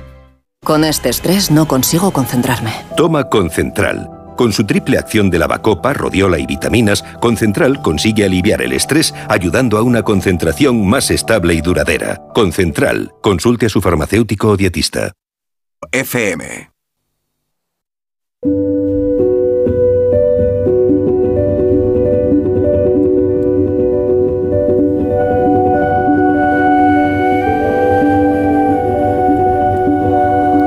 O sea, esa película que dejabas pasar, todo el mundo hablaba, dejabas pasar y de pronto te has encontrado con ella y estás maravillado. Porque tú realmente lo que vienes los sábados es hablar, hacer crítica audiovisual. Sí, y como hoy iba a hablar de Capote contra los cisnes, pero habló Boris la semana pasada que Hombre, estaba no, en no, lo robó pudimos la evitar, serie. no lo pudimos evitar, no lo pudimos evitar. serie, No se podía. Que por cierto, es maravillosa y sobre todo el capítulo 3 de Gus Van Sant Es, es genial. la Pero bomba. ahora, ahora tienes que ver el 4, que también es de Eh, Ghostbusters. me he quedado ahí en el 3, me he quedado en el 3. Bueno, pero hablamos, hablamos de Close, que es la película que he visto, eh, sabéis que estuvo nominada a Mejor Película de Habla No Inglesa en los Oscar en los Globos de Oro, ganó el Gran Premio del Jurado en Cannes en el año 2022. Y esa película que sabes que tienes que ver en algún momento, que la tienes ahí, pero que de repente se te escapa, se te va del cine, eso pasa muchas veces, ¿no? Y el otro día estaba en casa y me la encuentro en una de las plataformas, Close, y yo sabía que era una película que había tenido gran crítica, que había tenido gran trascendencia en el año 2022 y me enfrento a ella por primera vez eh, el otro día. Es una película de Lucas Don, es un belga, es jovencito, eh, está ligado al eh, cine LGTBI de alguna manera, es decir, ha hecho va- varias películas, una muy conocida, Girl, de una mujer transexual, eh, y además viene muy al caso esta película porque sabéis que 20.000 especies de abejas, que es la película española que casi gana a la Sociedad de la Nieve en los Goya y que ganó el premio en los eh, Feroz, eh, va también de esto, ¿no? De cómo se asume la transexualidad desde la infancia. Y aquí lo que nos cuenta Don en Close, con una sensibilidad que es muy poco habitual en este tipo de cine, muy poco habitual, es cómo viven dos chavales de 13 años eh, ese eh, mm, darse cuenta de El que son el homosexuales. Eh, exactamente. Y cómo viven eh, eh, a lo- esa terrible situación en el entorno escolar, en el entorno familiar, cómo se enfrentan a ello y cómo afecta a su relación de amigos, porque los dos lo van descubriendo al mismo tiempo y se comportan de manera diferente y lo que pasa después de, de- de todo esto. ¿no? Lo mejor de Close es cómo se transmite el amor y la crueldad a esa edad, que da El igual. dolor. Exactamente, El el dolor. dolor. Y es tremendo, es prácticamente hay tragedia. hay es prácticamente imposible. Mira que yo soy poco empático, eh, pero es prácticamente imposible acabar esta película sin llorar. Es tremenda. Claro. Sobre todo por la sensibilidad. Y además es que hay un momento determinado, pues estamos hablando de, de algo muy complejo. Es decir, el amor a los 13 años, el, des- el despertar sexual. Es decir, en un momento determinado casi estás a punto de- eh, del peligro del precipicio de la pornografía, de, lo, de lo que puede resultar eh, doloroso para cierta gente viéndolo en, en la gran pantalla y demás. Y de repente él no, lo hace con una sensibilidad tan grande que es imposible recibir otro tipo eh, de cosa que no sea empatía con esos Claro. chavales Pero también que están este, sufriendo. pero- pero- porque, porque es tan triste, porque lo que sucede es tan, es tan triste que por eso pi- piensas qué horror, cómo puede pasar una cosa así. Y que pasa todos los días. Claro, y que pero pasa que está todos los mostrado días. también, sobre todo, de verdad, es una película eh, para el público heterosexual. Para que comprenda eh, de manera Es una mm, clave importante. bien narrada cómo se pueden llegar a sentir los chavales eh, a esa edad cuando sienten cosas que otros chavales no sienten o sienten cosas que eh, creen que les pueden complicar la vida en, en el entorno público. ¿no? Muy buena recomendación, ¿eh? muy buena recomendación. Y muy bien Hay que verla, hay que Y verla. muy bien explicado. Hacemos una pausa, la última, pero queda mucho programa y tengo que recordar algo muy importante. ¿Sabéis que ya se están preparando los hoteles, apartamentos para las vacaciones de Semana Santa, el verano? ¿Sabéis qué utilizan para limpiarlo todo? ¿Qué Semana Santa? El minagrito. Los profesionales para limpiar todo utilizan el milagrito. ¿Y tú en tu casa aún no tienes el milagrito? ¿En tu segunda vivienda? ¿En tu trabajo? ¿A qué esperas? ¿A qué esperas? Si aún no usas el milagrito, estás regalando tu esfuerzo y perdiendo tu dinero. Solicítalo en tu punto de venta habitual, el de la botella rosa, el milagrito. Pruébalo. Onda Cero. Solo los más rápidos disfrutarán de ofertas increíbles en el corte inglés. Y también los expertos en renovar su casa, con hasta un 60% de descuento en una selección de ropa de cama, baño y artículos de menaje de mesa y decoración marca el corte inglés. Así son las ofertas límite, hasta el 29 de febrero en tienda web y app del corte inglés.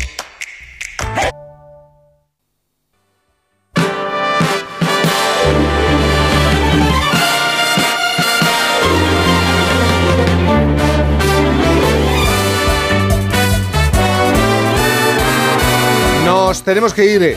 Bueno, tenemos que cerrar esta hora. pena. Queda una más. la siguiente. Ya están sentados, Viviana, están sentados Divina. en la zona de público, ¿eh? divina. como observadores. Público, ¿eh? Viviana. Miguel. Sí, estamos hablando. Y te, y te ves guapísima en el público, Sí. de verdad que es una maravilla. Boris, tienes que ir a Sevilla. Me tengo qué, qué miedo. Que viene ir- por yo, no, yo, quiero ir esta semana. Yo quiero ir esta Semana Santa porque el cartel me llamó muchísimo Ah, para, para bueno, que est- fuera. estuve hablando con el autor. con, con Saturnino. El cartel de Saturnino me dijo este año. Es un llamado, tuyo. una Un llamada. Fue un llamado y yo quiero ir. Pero Rubén lo está poniendo muy en duda. Entonces, claro, te- estoy- ¿Por y, qué? y ¿Qué ahora con todas estas noticias, hoy vino en la mañana a decirme, no, claro, porque la falla del Guadalquivir Y entonces ya yo le dije, bueno, pero no hagamos que la falla del Guadalquivir nos asuste, porque la falla del Guadalquivir siempre nos ha recibido muy bien. Pero puedo ir yo contigo, Boris. el, el problema es, el problema, el problema, Boris. Y conectamos desde es- allí. Escúchame, hacer el programa. escúchame, Boris. El cuando hablas de falla del Guadalquivir, mi problema es definir, Es- concretar. Bueno, porque es ese es ahí ¿Estás donde está hablando del accidente geográfico o de accidente otra cosa? El accidente geográfico que es donde se ha asentado la ciudad. Eh, Sí. ¿Entiendes? Ah, que no Porque- estabas hablando de otra cosa. Es- ese es la- el accidente geográfico, la falla del Guadalquivir, que el Guadalquivir hace con ese plano así Sí, y ahí se hizo la sí. capital his- hispalense. Ah, que estás hablando Claro, de eso. Es que tú sabes que de las geografía me vienes a cosas, hablar las, ahora. las cosas nunca Ahora. son sin ninguna explicación. Y entonces allí, allí, en ese lugar, esa humedad, esa humedad Esa de humedad Sevilla, va a ser. que, es tan- que no todo el mundo habla de la humedad de Sevilla, pero es lo primero que te recibe. La humedad te recibe en Cádiz, La- en mi tierra. No, no, Sevilla- pero en Sevilla la humedad. Ahora me vas a decir que se te riza el pelo. Hombre, Anda. No, no solamente el pelo, no solamente el pelo, el corazón, el alma. incluso. Un beso enorme a los dos. A disfrutar del sábado. Igualmente. Enseguida las noticias en la sintonía de Onda Cero. Por fin, no es lunes. Con Cantizano.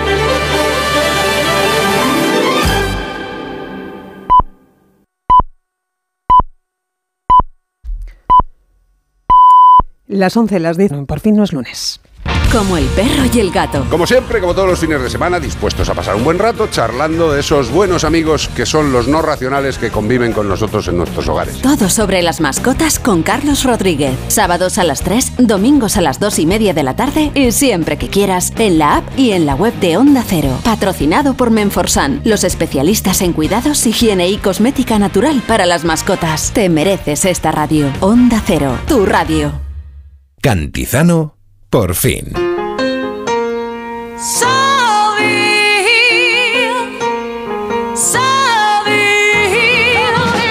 Me the way to get to Soulville, baby.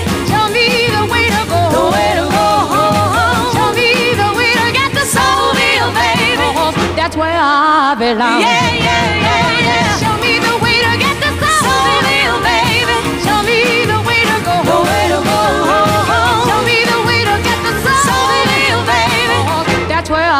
belong. I'm gonna see some soul folks who know all the tricks. Oh yeah. Oh yeah. Oh yeah. Oh yeah. I'm gonna eat soul food. Well now, it'll make you limber. It'll make you quick. It'll make you twist over the. Yeah,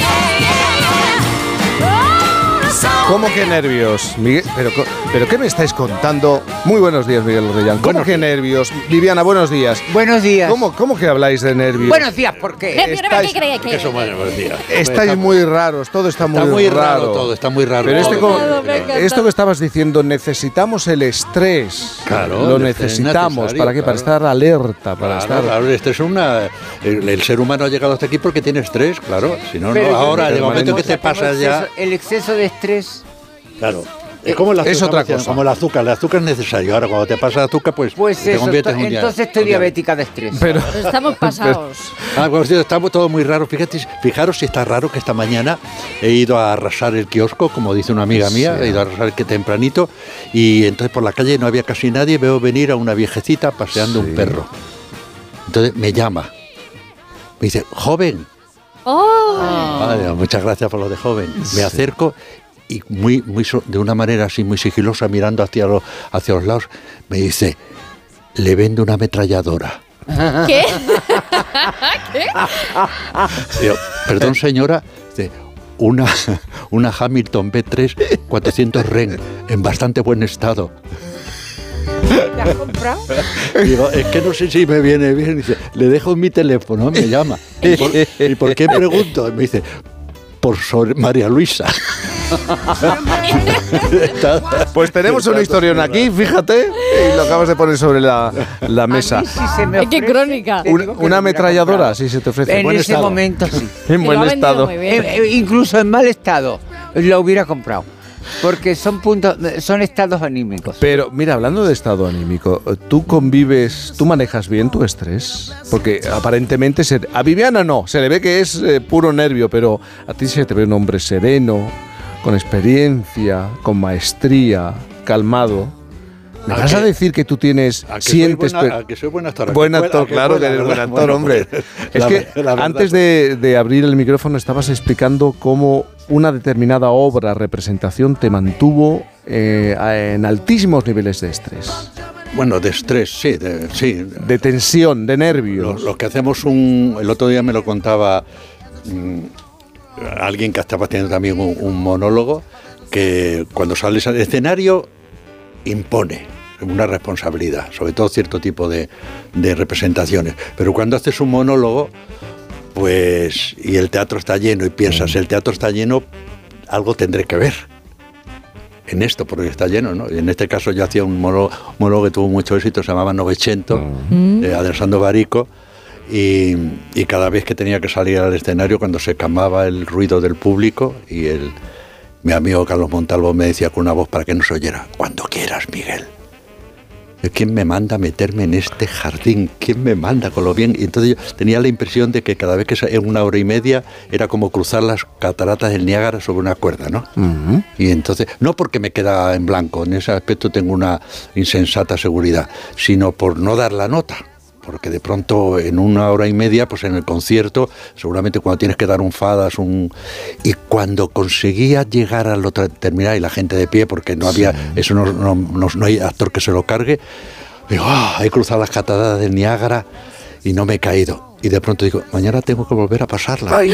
Mañana otra vez. Mira, Dios. se está poniendo de los nervios, Viviana, nada más que... Yo estoy a punto de evitar veras. Es Pero que nunca pasa nada. No, no, no, nunca han matado a ninguna actriz, con lo cual ese no es mi miedo.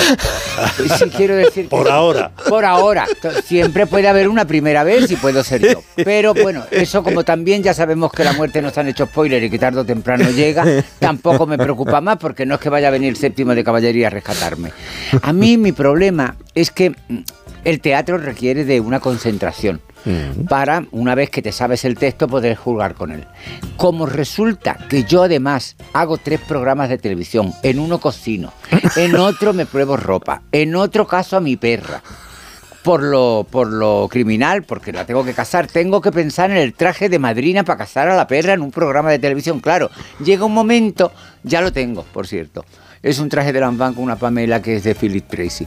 Entonces, ya llega un momento que tú estás pensando en tantas cosas que son ajenas al teatro, que te disturba, te, te, te, te, distrae. Pero deja algunas cosas, corazón. Mira, la maestra Nuria Esper hizo un monólogo, por cierto, la, la- la violación de Lucrecia, de Shakespeare, y una, una periodista le preguntaba, eh, la, la obra duraba una hora. Dice, Nuria, por curiosidad, la, hora dura, la obra dura una hora. ¿Qué hace el resto del día? ¿Qué hace una actriz el resto del día como tú? Dice, la violación de Lucrecia. La- claro. Todo el día. Es que eso es lo que te quiero decir. Claro. Pero yo tengo unos compromisos contraídos con unas empresas, Sí. además a las que me siento muy agradecida porque llevo trabajando diez y tantos años con ellos, con lo cual hay una gratitud y un compromiso por mi parte. Y estoy encantada. Entonces, no lo puedes dejar. El teatro. El teatro me apetecía. ¿Por qué? Pues porque es un medio diferente, porque Claro. estás ahí, porque tienes el calor del público que, que- que- que sientes de otra manera. Es, es vivo, en directo, en ese momento. Lo que pasa es que no sabía que era tan pronto y sobre todo no sabía que además se me iba a meter en medio de mi cumpleaños. Mi cumpleaños ha sido como el de Hirohito. Porque no es que haya durado tanto Sí, tiempo. más o menos, sí. No, pero no porque haya durado tanto tiempo. El antes y el después. el antes y el después ha habido llamadas y llamadas que no respondo. Y desde aquí, si alguien me está escuchando, por favor, que. Yo espero que le mucha pido- gente te esté No, escuchando. que me esté escuchando relacionadas con mi cumpleaños. Pues- Habrá Que es que mucha nunca coge gente, el teléfono. Pero no es que no cojo, es que ya no oigo los mensajes. Ya no oigo los, los WhatsApp tampoco. O sea, antes no cogía el teléfono, pero ahora ya no solamente no lo cojo, sino que tampoco cuando llego a mi casa, porque necesito hacerlo de Nuria. O sea, para apartarme un momento y quedarme donde sea, en un sitio En que tenga que ver, no que tenga que ver con el día de las criadas. Será un éxito y, estaremos aquí cuando hayas estrenado y diremos, ¿lo ves? Eso. Ha podido con todo. Bueno, yo ahora mismo te- soy, de verdad, mira, con deciros que he dejado de fumar de un día para otro porque me estaba ahogando entre el estrés y el tabaco. El tabaco es malo, es muy malo, pero siempre lo tenía que haber dejado, siempre me lo planteo. Pero eso de dejarlo de un día para otro, con lo que a mí me gusta fumar, es prueba de que hasta qué punto me sentía ahogándome que dije, bueno, pues yo lo único que puedo hacer por mi parte, el estrés igual no me lo puedo quitar, pero el tabaco sí. Y entonces me quité el tabaco, Muy bien. por dejar algo. ¿Y cuánto llevas? Pues estos días de esta semana, que es cuando De- me de sentí esta tan mal. semana. Es que sí, sí, sí. Pero vamos, que, que no te digo que no vaya a fumar nunca más, pero ahora no puedo fumar. Pero no puedo fumar, no. No me tomo una copa de alcohol, ni de vino, ni de nada. O sea, estoy como una monja jamón disecada, ¿me entiendes? ¿Por qué? Porque necesito que ya me distraen bastante todos esos elementos externos que no, de los que no me puedo desprender, pero de lo que depende de mí, hasta las pastillas esas que yo me tomo para relajarme, que me decían a Rosa, ¿para qué te tomas el Esatin? Por tu bien. ¿Me entiendes? Porque si no te la Para lío. no morderte. Claro, pues hasta esas las he dejado de tomar para tomarlas en el momento que las necesite, porque en algún momento me tiraré al cuello de alguien. Oye, mañana hablamos como siempre con los... allí. Eh, Sí, mañana vamos, ah, como siempre hacemos, ¿eh? hablamos con los oyentes, le planteamos una cuestión. Nos hemos reído mucho a las 9.50 de esta mañana conversando con Fernando Eiras sobre...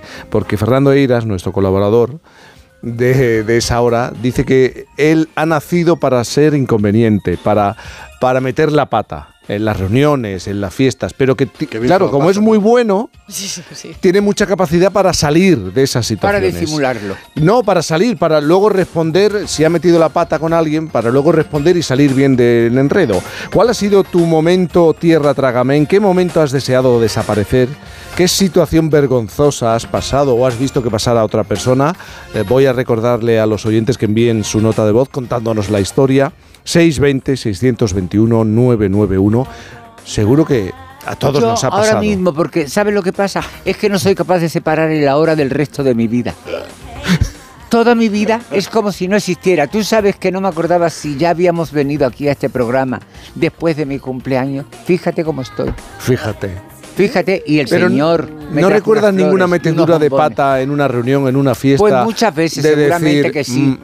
"Mm, el charco en el que me acabo de, eh, Sí, me acabo sí, de sí, meter. yo seguramente que sí soy especialista, pero ahora mismo es que cualquier cosa que me preguntes es... mm, y si no me acuerdo no pasó, ¿me entiendes? Y si no me acuerdo no Y pasó. si no me acuerdo no pasó. Es que eh, porque realmente estoy mm, sin cero memoria. Miguel. A, a mí me aterroriza pensar las veces que he metido la pata y no lo sé. Ah, Eso claro. es terrible. Eso me Y los demás lo saben, ¿no? O no te lo hacen saber. No me lo hacen saber, lo cual es una elegancia enorme. Pero yo recuerdo una vez que lo pasé, hace muchos años lo pasé mal, porque tenía una especie de novia, de novia era fuera de España. Y, y no me hacía mucho caso, ¿no? La muchacha no, no parecía que aquello no, no funcionaba. Y decidí darle celos. Y entonces me presenté en unas fiestas con otra señora para decir, anda, aquí. Míralo. Y noto que está muy seria. Digo, anda, esta. Lo he conseguido. Esta lo he conseguido, esta. Hasta que un momentito, con la señora con la que, la segunda, se va a empolvarse la nariz, que es lo que hacían las damas, y entonces se me acerca la primera y me dice en francés, ¿tú eres, tú eres idiota? Es mi madre. ¿Me lo estás diciendo en serio? Sí. ¿Me lo estás diciendo en serio? No, papá, no. ¿Por qué? ¿Qué te- Claro, er- entonces yo tenía 19 años y esta señora debía tener, la chica era 17 y la señora debía 39 y estaba como un tiro. Era como un tiro. Pues sigue meter la pata, ¿eh? Hasta adentro. Hasta adentro. Vaya puntería. 620-621-991. Esto va a ser difícil de superar, Sí, se lo digo a los oyentes, pero a lo mejor, ¿en qué momento pensaste, tierra, trágame? eh? Eh, quiero desaparecer, que se abra un agujero en el suelo. Nada, me valen 40 centímetros de agujero y me, y me meto dentro eh, para esconderme. Bueno, pues que envíen esa nota de voz, 620-621-991. ¿Y vosotros, Isabel? Ah, sí, bueno. Yo, yo sí, yo siempre cuento la misma, ahora que lo pienso. Este comentario de, ay, ¿estás embarazada? no. Ay, siempre cuento lo mismo, eso me ha pasado, me pasó. Además con la mujer de alguien muy importante que estaba pagando el acontecimiento que yo presentaba, pero... Pero esto ya, ya. ¿Habéis visto una serie que se llama Vergüenza? Sí. Vergüenza, eso sí que era. Sí, eh, sí. Yo no encontré Gutiérrez. agujero, no encontré agujero. Yo sí, yo sí, yo metí la, la pata físicamente verdad. O sea, yo iba, estaba actuando, tenía las puntas de ballet y hubo un como un resalte así en el, en el escenario que no lo teníamos calculado y a lo mejor estaba fuera de línea y yo no lo vi y se me quedó la, La punta metida. ¿Qué pasó? Pues nada, me quedé en un maravilloso arabesque y yo seguí haciendo la coreografía hasta que alguien se dio cuenta. ¿Qué sacó? Me cogió en volandas como si estuviera Te sido, bueno, la cosa maravillosa. Exacto. Claro. Y bueno, ya está. Vamos a hacer una Sí, pausa sí, sí, porque sí. eh, nos espera alguien. Sí. No sé si os suena. A lo mejor no, ¿eh? Miguel, Viviana, Lola Herrera. Oh. Hablando de monólogos. Por fin, no es lunes. Dos candidatos, dos partidos, una campaña cuesta abajo y sin frenos. El argumentario de campaña. Pero no tiene nada nuevo, ¿no? Sí, en lugar de todos pone entonces. Qué desastre de político. Políticamente incorrectos. Repite conmigo. Libertad, libertad, libertad, libertad. Así hasta que no sepan ni lo que significa. En el 23F. Es hora de que esta empresa funcione como lo que es, una empresa familiar. Yo no me he partido el lomo por esta empresa para que ahora venga mi hermano a vivir del cuento. Pero es tu hermano Jesús. Ha habido un derrumbe en la fábrica. Pues tu padre está herido. Si algo le pasa a padre, sería lo que siempre has querido ser, ¿no? Sueños de libertad, gran estreno. Mañana a las 10 de la noche. Y a partir del lunes, todas las tardes de lunes a viernes a las 4 menos cuarto, en Antena 3. La tele abierta. ¿Qué tal, vecino? Oye, al final te has puesto la alarma que te recomendé. Sí, la de Securitas Direct. La verdad, es que es fácil que puedan colarse al jardín saltando la valla. Y mira, no estábamos tranquilos. Lo sé. Yo tuve esa misma sensación cuando me vine a vivir aquí. Protege tu hogar frente a robos y ocupaciones con la alarma de Securitas Direct. Llama ahora al 900-272-272. Recuerda, 900-272-272. ¿Cansado? Revital. Tomando Revital por las mañanas recuperas tu energía, porque Revital contiene ginseng para cargarte las pilas y vitamina C para reducir el cansancio. Revital, de Pharma OTC. Onda Cero, Madrid.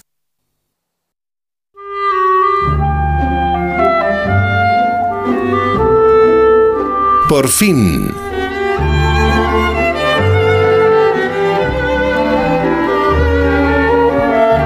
Viviana, Miguel e Isabel, ya sabéis que la pasión crece con el tiempo cuando se alimenta y se disfruta. Y si además se vive de ella como profesión, se convierte en aliento y las tablas se convierten en refugio. Cuando te toqué en el hombro y te dije, vamos Mario, se te va a hacer tarde, retiré la mano como si me hubiese quemado.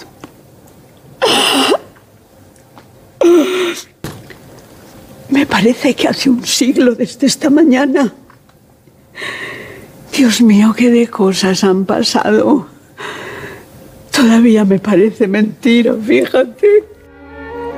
Han sido más de 40 años interpretando a Carmen Sotillo, a Menchu, de, de poner en palabras y sobre todo en silencios ese monólogo interior que todos, todos llevamos dentro. Lola Herrera ha encarnado a muchas mujeres, en televisión, en cine, en teatros. Su gran pasión, el teatro. Desde que pasó de unos micrófonos parecidos a, a estos de la radio, al telón no ha parado de trabajar, aprendiendo en cada paso, incluso en ocasiones gritando, desahogando lo que sentía. Escúchame. Esto es uno de los máximos dolores de mi vida. A mí todo me ha costado mucho más. Porque yo he sido una mujer muy acomplejada. Hasta hace nada que he descubierto que no tengo que tener complejos, que tengo que tomar una parte activa, o sea, que tengo que decidir cuál va a ser mi vida. En función de noche, junto al padre de sus hijos, Daniel Dicenta, soltaron todo. Recordemos que sin guion. Ahí clarificó y habló de verdad. Esa verdad que ya conoció con sus padres y que busca en cada función. Por eso son muchos los reconocimientos, entre ellos la medalla de oro del Círculo de Bellas Artes, el premio Max de honor. El año pasado recibió el premio Talía la trayectoria profesional y ya se ha anunciado su galardón con el premio a toda una vida que concede la Unión de Actores y Actrices, que le va a ser entregado en marzo. Son muchos, como digo, aunque ella diría que ha hecho lo que ha podido, siempre con esfuerzo y con dedicación. Los premios son empujones como reconoce. Y la mayor satisfacción es seguir a sus 88 años haciendo lo que más le hace disfrutar. Pero debo informarles de que el propósito final para el que van a ser destinadas mis investigaciones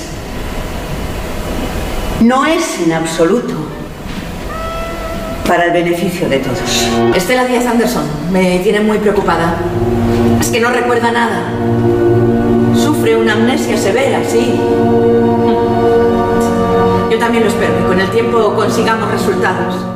Ahora estoy aquí, en la civilización. Digamos que en el cuartel general de la civilización. y veo el horror por televisión. Ha vuelto a girar con Adictos, con Ana Labordeta y Lola Baldrich, gran administradora de su tiempo y de sus energías, es apasionada y está donde le gusta estar, encima de un escenario. Bueno, esta mañana está con nosotros, a esta hora, ¿eh? y con Miguel Reyán, con Viviana Fernández, con Isabel Lobo. Lola Herrera, buenos días. Buenos días a todos. Hola, Qué maestra. placer. Preciosa. Hola, Hola. guapos, ¿cómo estáis? Felices de tenerte aquí. Eh, Lola, eh, esta sección, ellos, Viviana y Miguel Reyán le pusieron el nombre, ¿eh? Esta sección, esta parte del programa se llama Está todo muy raro. ¿Tú también piensas que, se- que todo está muy raro en general? Está, está rarísimo. También. Rarísimo, rarísimo. Es. eh, eh, el mundo en general está hecho un, un lío, y, pero sobre todo está.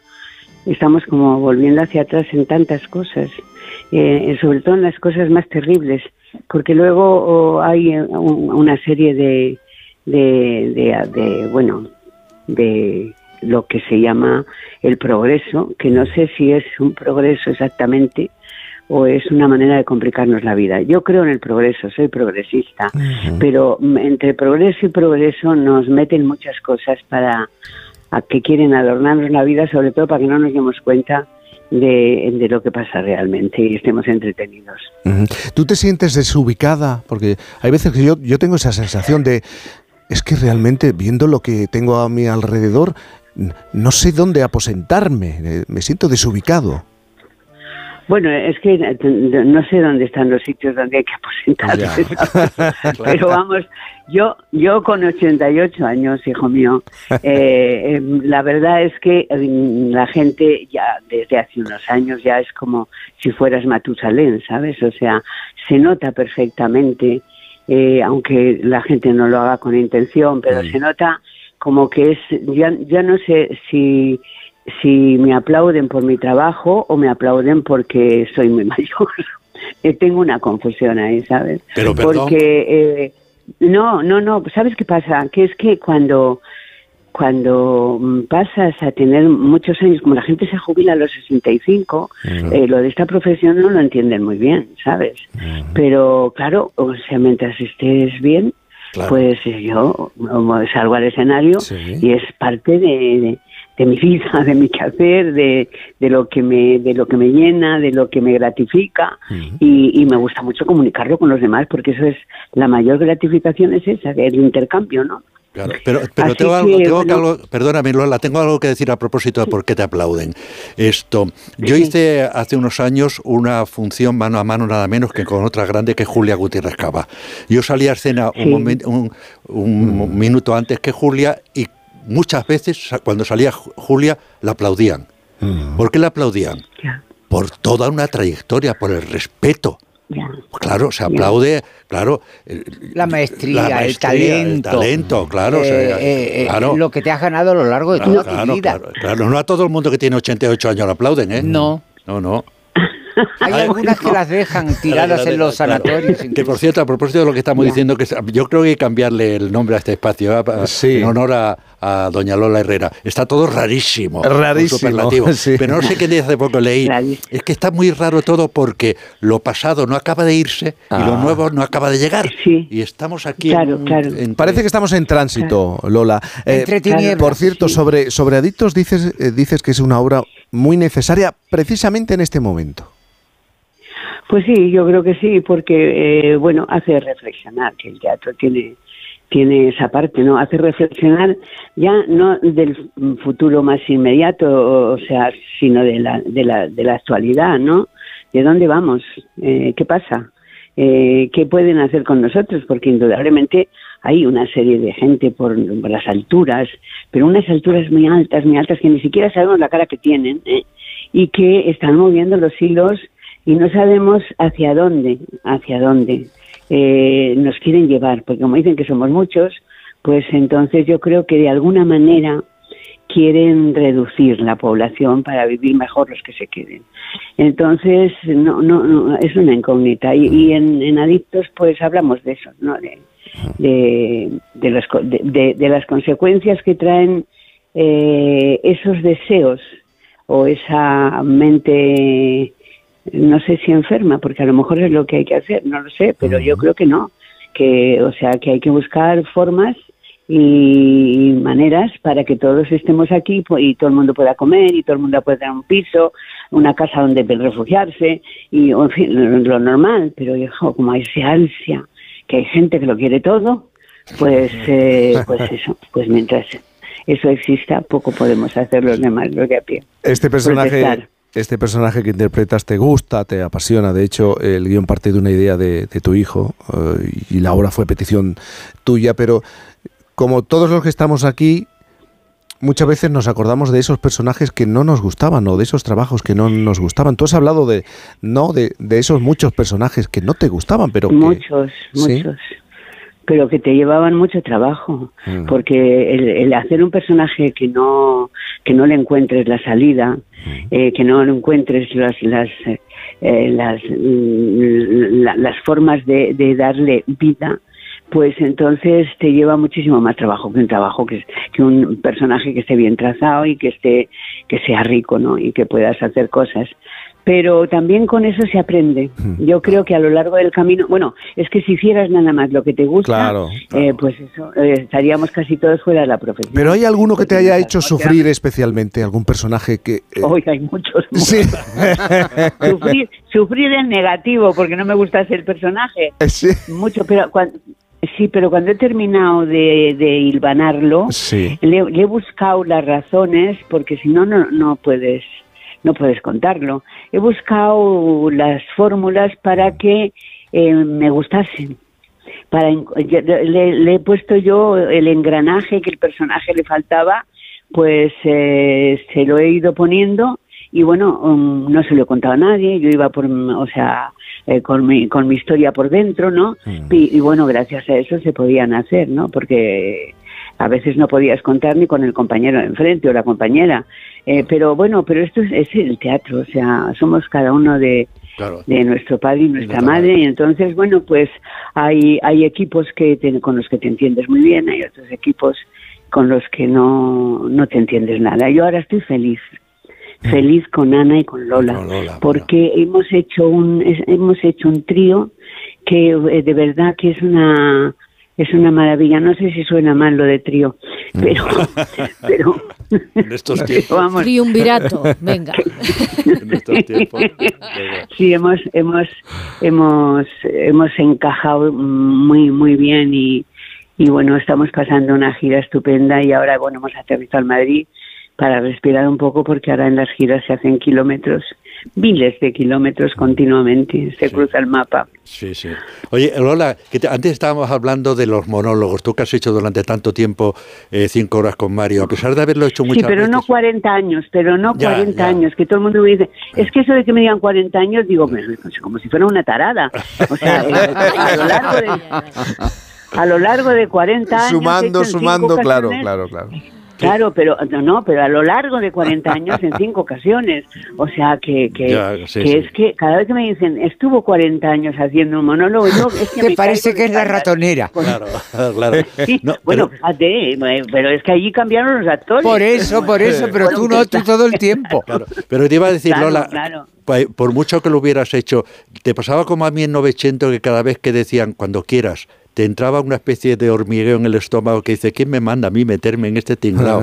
una hora y pico. Ya, bueno, pero pero es un tinglao muy rico. Sí, sí, Es muy después se rico, pasa. Es muy rico, muy rico, muy rico. Y vamos, a mí, para mí es, eh, es muy importante. Ha sido a lo largo de toda mi vida el, el trabajo, este tipo de trabajo.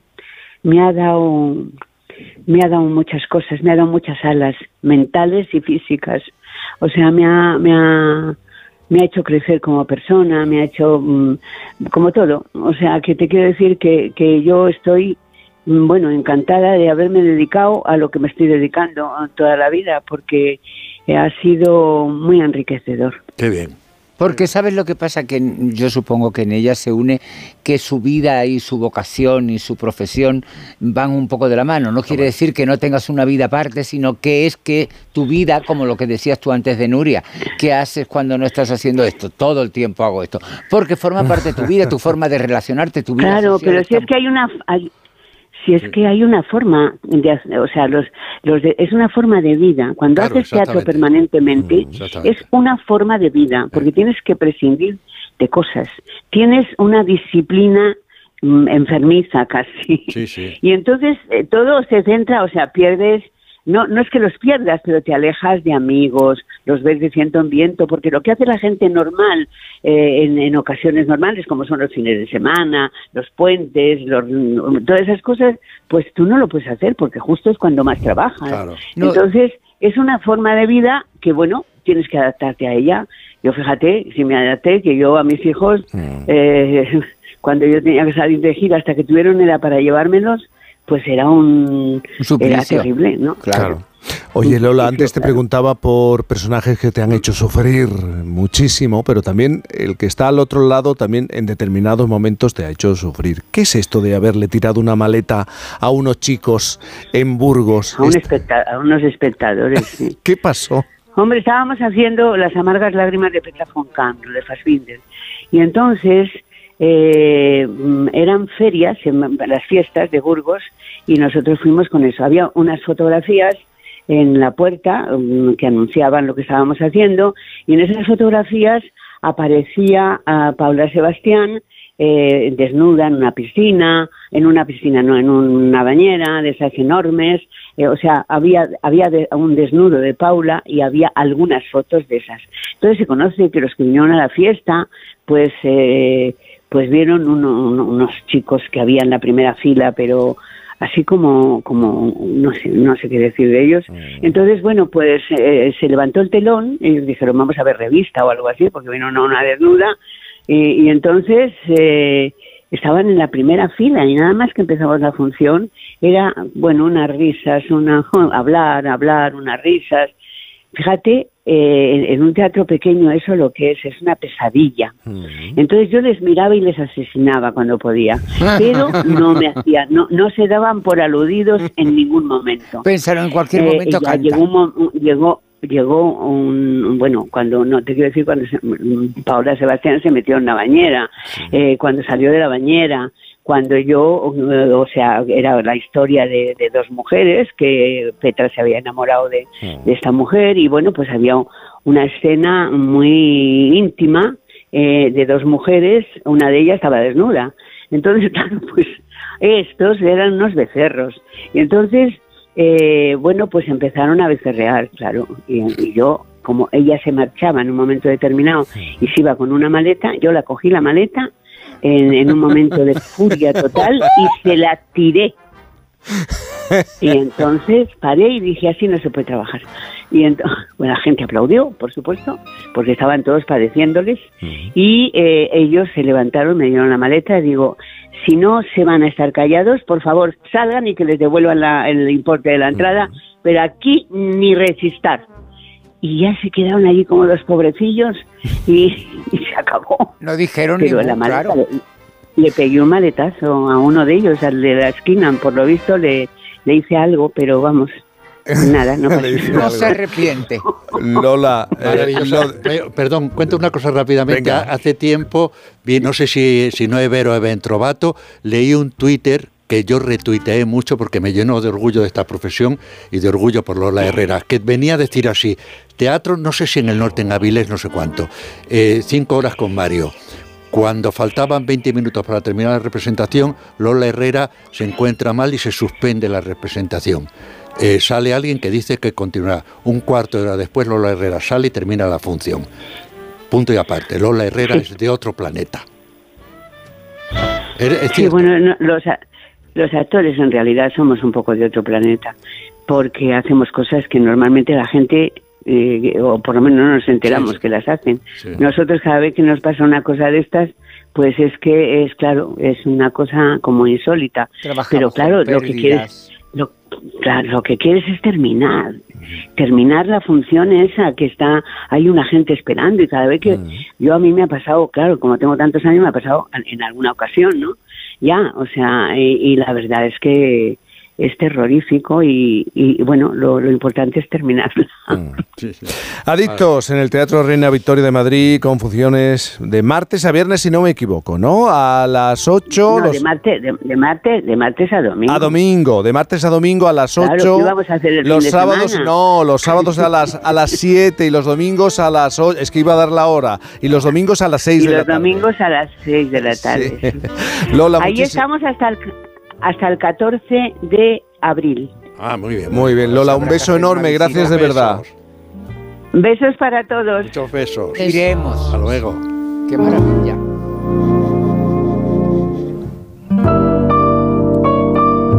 Por fin, no es lunes.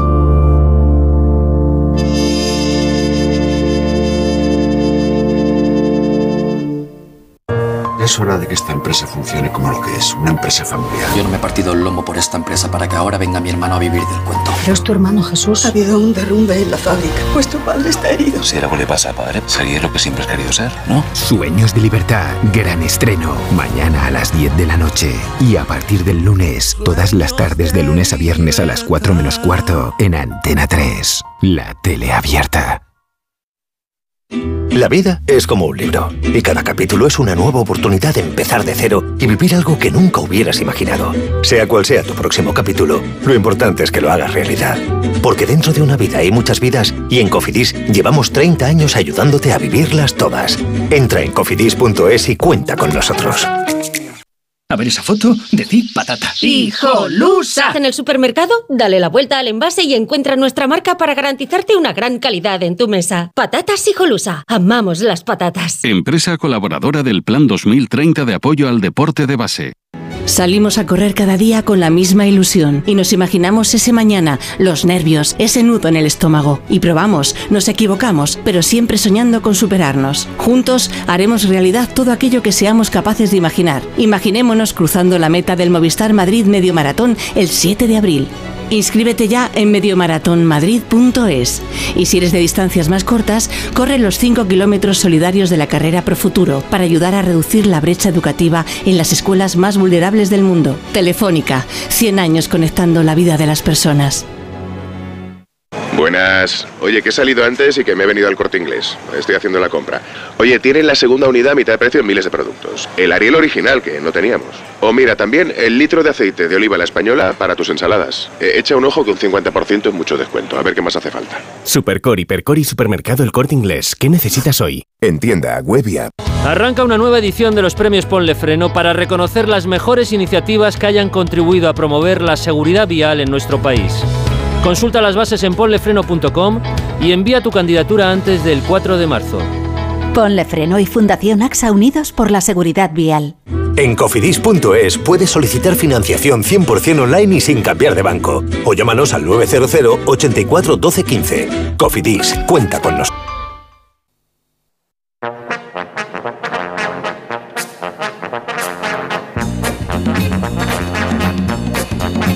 Es el momento de Eva García que tira de fonoteca para rescatar sonidos ¿eh? que esconden una historia y que seguro que nos va a sonar. Eva, buenos días. ¿Qué tal? Buenos días. Buenos días. Os voy a hacer una pregunta. ¿Os gusta la ciencia ficción? ¿Sois de leer novelas así de viajes Hace y de tiempo, aventuras? hace tiempo que no Sí, yo en cultivo cine, no la la ficción. literatura Claro. también. Pero bueno, aunque sea de jóvenes, seguro que Sí, sí. sí, sí. Pues si esto es así, fijaos porque este sonido que os voy a poner ahora mismo os va a resultar familiar. Demuéstrenos que es usted capaz de circunnavegar el mundo en 80 días. Cobarde, admítalo. No puede hacerse. Claro que sí. Yo puedo hacerlo. Le desafío, Fogg. Yo, Lord Kelvin, me comprometo ante todos a ceder mi cargo de ministro de Ciencias a Phileas Fogg. No, no, Sí. Es capaz de circunnavegar el globo en no más de 80 días. ¡Acepto su apuesta! Aceptaba la apuesta. Así comenzaba hace 151 años. Bueno, pues la vuelta al mundo más legendaria de los anales eh, viajeros. Sí, es la vuelta al mundo en 80 días de Julio Verne, la novela más famosa del escritor francés que se publicó allá por el año 1873. Bueno, y que desató una auténtica fiebre mundial por descubrir si alguien sería capaz de lograr semejante proeza. Y no, no fue un insensato Miguel Reyán, tampoco fue un chiflado, fue una mujer, una mujer osada, aguerrida, intrépida reportera que retó a su jefe nada menos que a Pulitzer, fijaos de quién estamos hablando, a emular la gesta del protagonista de esta novela, Phileas Fogg. ¿Y quién fue esta atrevida periodista? Ay, me encanta porque fue una mujer adelantada a su tiempo que consiguió todo lo que se propuso, ¿eh? Ella se llamó Elizabeth Jane Y comenzó su carrera periodística al responder a un columnista que aseguraba, bueno, pues que las mujeres solo eran válidas para criar y cuidar la casa. Vaya época aquella, ¿eh? Bueno, pues tras aquella publicación llegó a la redacción una carta que estaba firmada por una tal huerfanita solitaria, haciéndole la réplica a este columnista y dejándole las cosas bien claritas, ¿eh? Ojo, ¿cómo sería aquella carta que el director quedó tan impresionado que quiso saber quién estaba detrás? Y así fue como empezó a trabajar como periodista. Precisamente fue el editor de este periódico quien le puso el seudónimo. Sabéis que antiguamente las mujeres firmaban sus artículos ¿no? con un seudónimo. Pues él le puso Nelly Bly en honor al personaje de esta canción.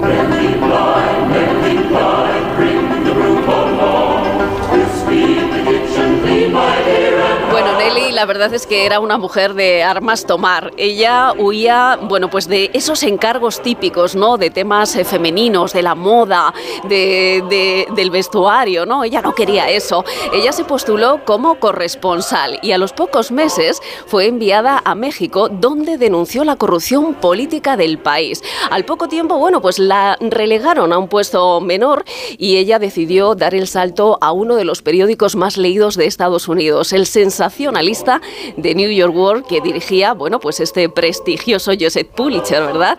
Allí consiguió uno de sus mejores reportajes y como dirían entonces, en aquella época ella se infiltró en un manicomio haciéndose pasar por loca para denunciar las injusticias y la situación que vivían las internas. Hay 16 doctores en este asilo y salvo dos de ellos no he visto a ninguno prestar atención a las enfermas. ¿Cómo puede un doctor juzgar la cordura de una mujer solamente dándole los buenos días y negándose a escuchar sus súplicas para salir de aquí? Usted no tiene derecho a mantener a la gente aquí. Se lo estoy diciendo y se lo he dicho siempre y debo insistir en que me realice exámenes completos o que me deje ir. Muchas de las mujeres que están aquí también están preguntando por qué no pueden ser libres. Porque están locas y sufren delirios. Bueno, se hizo una película contando la historia de esta mujer y cómo se infiltró en este centro psiquiátrico, ¿no? Y allí se pudo ver todas las injusticias, cómo trataban a aquellas mujeres que las consideraban locas y que no tenían en cuenta que podían tener, ¿no? Alguna enfermedad mental. A mí me recuerda mucho a, a- a los renglones torcidos de Dios, ¿no? Sí, Tiene un punto ahí torguato. Eso es, bueno, pues Nelly se metía en todos los charcos, en todos los fregados, con tal de dar la primicia y destapar todas las injusticias. Ella se hizo pasar por indigente, por obrera, por madre soltera y así se convirtió en pionera del periodismo de infiltración y de investigación. Claro, con este historial no es extrañar que retara al director de su periódico a emular la marca impuesta por Phileas Fogg. Claro, lo hizo 15 años después de que se publicase la novela. Nelly le retó a Pulitzer a que le permitiera realizar la gesta. Claro, rápidamente Pulitzer se dio cuenta del potencial sensacionalista que tenía esta historia, ¿no? Una mujer sola, sin compañía, intentando hacer lo que ningún hombre había conseguido. Así es que Pulitzer publicó a toda página en la portada del periódico El desafío de Nelly y le puso como titular, imaginaos el machismo de la época, nuestra intrépida reportera viaja sin la protección de un hombre. Bueno, las mofas no se hicieron esperar. Hasta sus propios compañeros dudaban no solo de que ella, bueno, pues pudiera viajar sola, sino de que fuera capaz de completar la vuelta al mundo en menos de 80 días. Fijaos la explicación, ¿eh? Por el exceso de maletas con las que viajaban las mujeres. Bueno, impresionante. Estaba claro que los escépticos no conocían a Nelly porque ella un 14 de noviembre de 1889, en medio de una inmensa multitud, partió de Nueva Jersey prácticamente con lo opuesto, ¿eh? con un vestido, con un abrigo, varias mudas, dinero, un pequeño neceser y lo más importante para un periodista, claro, el papel y el lápiz para contar sus aventuras. Y le salió competencia. Ay, sí, esto es increíble, esta historia.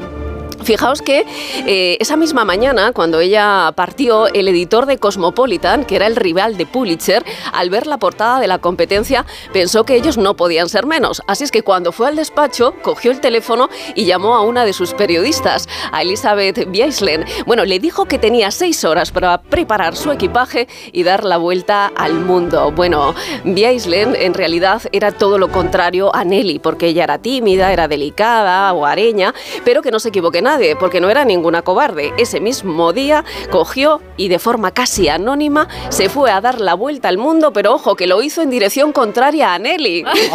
Cada una por una punta, ¿no? Os podéis imaginar la locura que se desató al conocer que dos mujeres solas iban a intentar este reto, ¿no? Bueno, la verdad es que los lectores se engancharon a esta carrera contra reloj para ver quién, eh, quién eh, ganaba y hacían hasta apuestas, ¿no? Y conocemos el final de la historia. Nelly dio la vuelta al mundo. La cuestión es el tiempo. Claro, pues fíjate, en tan solo 72 días, 6 horas, 11 minutos y 14 segundos. lo hizo 8 días, eh, en 8 días menos de lo que lo hizo, bueno, pues el personaje de la novela de Julio Verne. Y también hay que decir que su competidora también lo consiguió, llegó 4 días más tarde que, que Nelly, pero realmente estas dos mujeres hicieron historia y consiguieron algo, bueno, pues que nadie creía, ¿no? Que era algo increíble en aquel momento. Disculpa, ¿en qué año? ¿En qué año? Estamos hablando del año 1889, creo. Estamos, pues fíjate, fue 15 años después de la publicación de la novela. La novela se publicó en el 1873, pues en el 1880 y, pico. ¿Y en qué medio? ¿Mucho tren? Claro, todo, barco, tren. Lo que había. Claro, lo que había. Lo que había. patín. Bueno, gracias Eva, como siempre. Claro que nos sonaba la historia que hay detrás de esa historia. Una última pausa. El precio Lidl es el mejor precio. Disfruta ahora de un 3x2 en nuestras baguettes. La unidad te sale a 0,35 y en formato ahorro 12 hamburguesas mixtas por 5,89. Ahorras un 20%. No aplicable en Canarias. Lidl marca la diferencia. Pasan los años y los huesos y articulaciones no son lo que eran. Artrohelp Forte, gracias a su fórmula, es un excelente suplemento para huesos, articulaciones y cartílagos. Pide Artrohelp Forte de Laboratorios Marnis en herbolarios, farmacias y para Más información en marnis.com. Cuando Elena abrió su paquete de Amazon, sintió mariposas en el estómago. Tecnología de cocción rápida y modo grill. Y con esa air fryer, Elena consiguió cumplir sus sueños culinarios por un precio de rechupete. Cinco estrellas de Elena. Productos estrella a precios estrella. Empieza a buscar en Amazon hoy mismo. El ser humano ha desarrollado la inteligencia artificial, pero sacar las legumbres cocidas del tarro nos sigue costando. Hasta ahora, con el nuevo tarro ancho de Legumbres Luengo todo es más fácil. Salen intactas muy rápido y con su sabor único. Legumbres Luengo, la nueva pasta. ¿Cansado? Revital. Tomando Revital por las mañanas recuperas tu energía, porque Revital contiene ginseng para cargarte las pilas y vitamina C para reducir el cansancio. Revital, de Pharma OTC. Solo los más rápidos disfrutarán de ofertas increíbles en el corte inglés. Y también los expertos en renovar su casa, con hasta un 60% de descuento en una selección de ropa de cama, baño y artículos de menaje de mesa y decoración marca el corte inglés. Así son las ofertas límite, hasta el 29 de febrero en tienda web y app del corte inglés. ¡Begoña! Si me pongo así es por tu culpa. Porque me estás mintiendo, reconócelo. Hay otro hombre. Andrés de la Reina para servirle. Cuando le vi, debí imaginar que era mi cuñado. Sueños de libertad, gran estreno. Mañana a las 10 de la noche. Y a partir del lunes, todas las tardes de lunes a viernes a las 4 menos cuarto, en Antena 3, la tele abierta.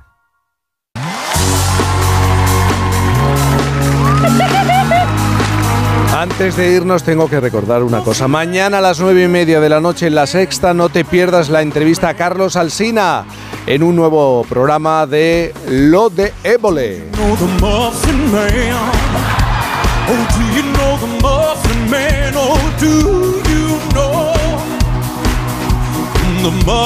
Viviana, respira, corazón, respira, respira.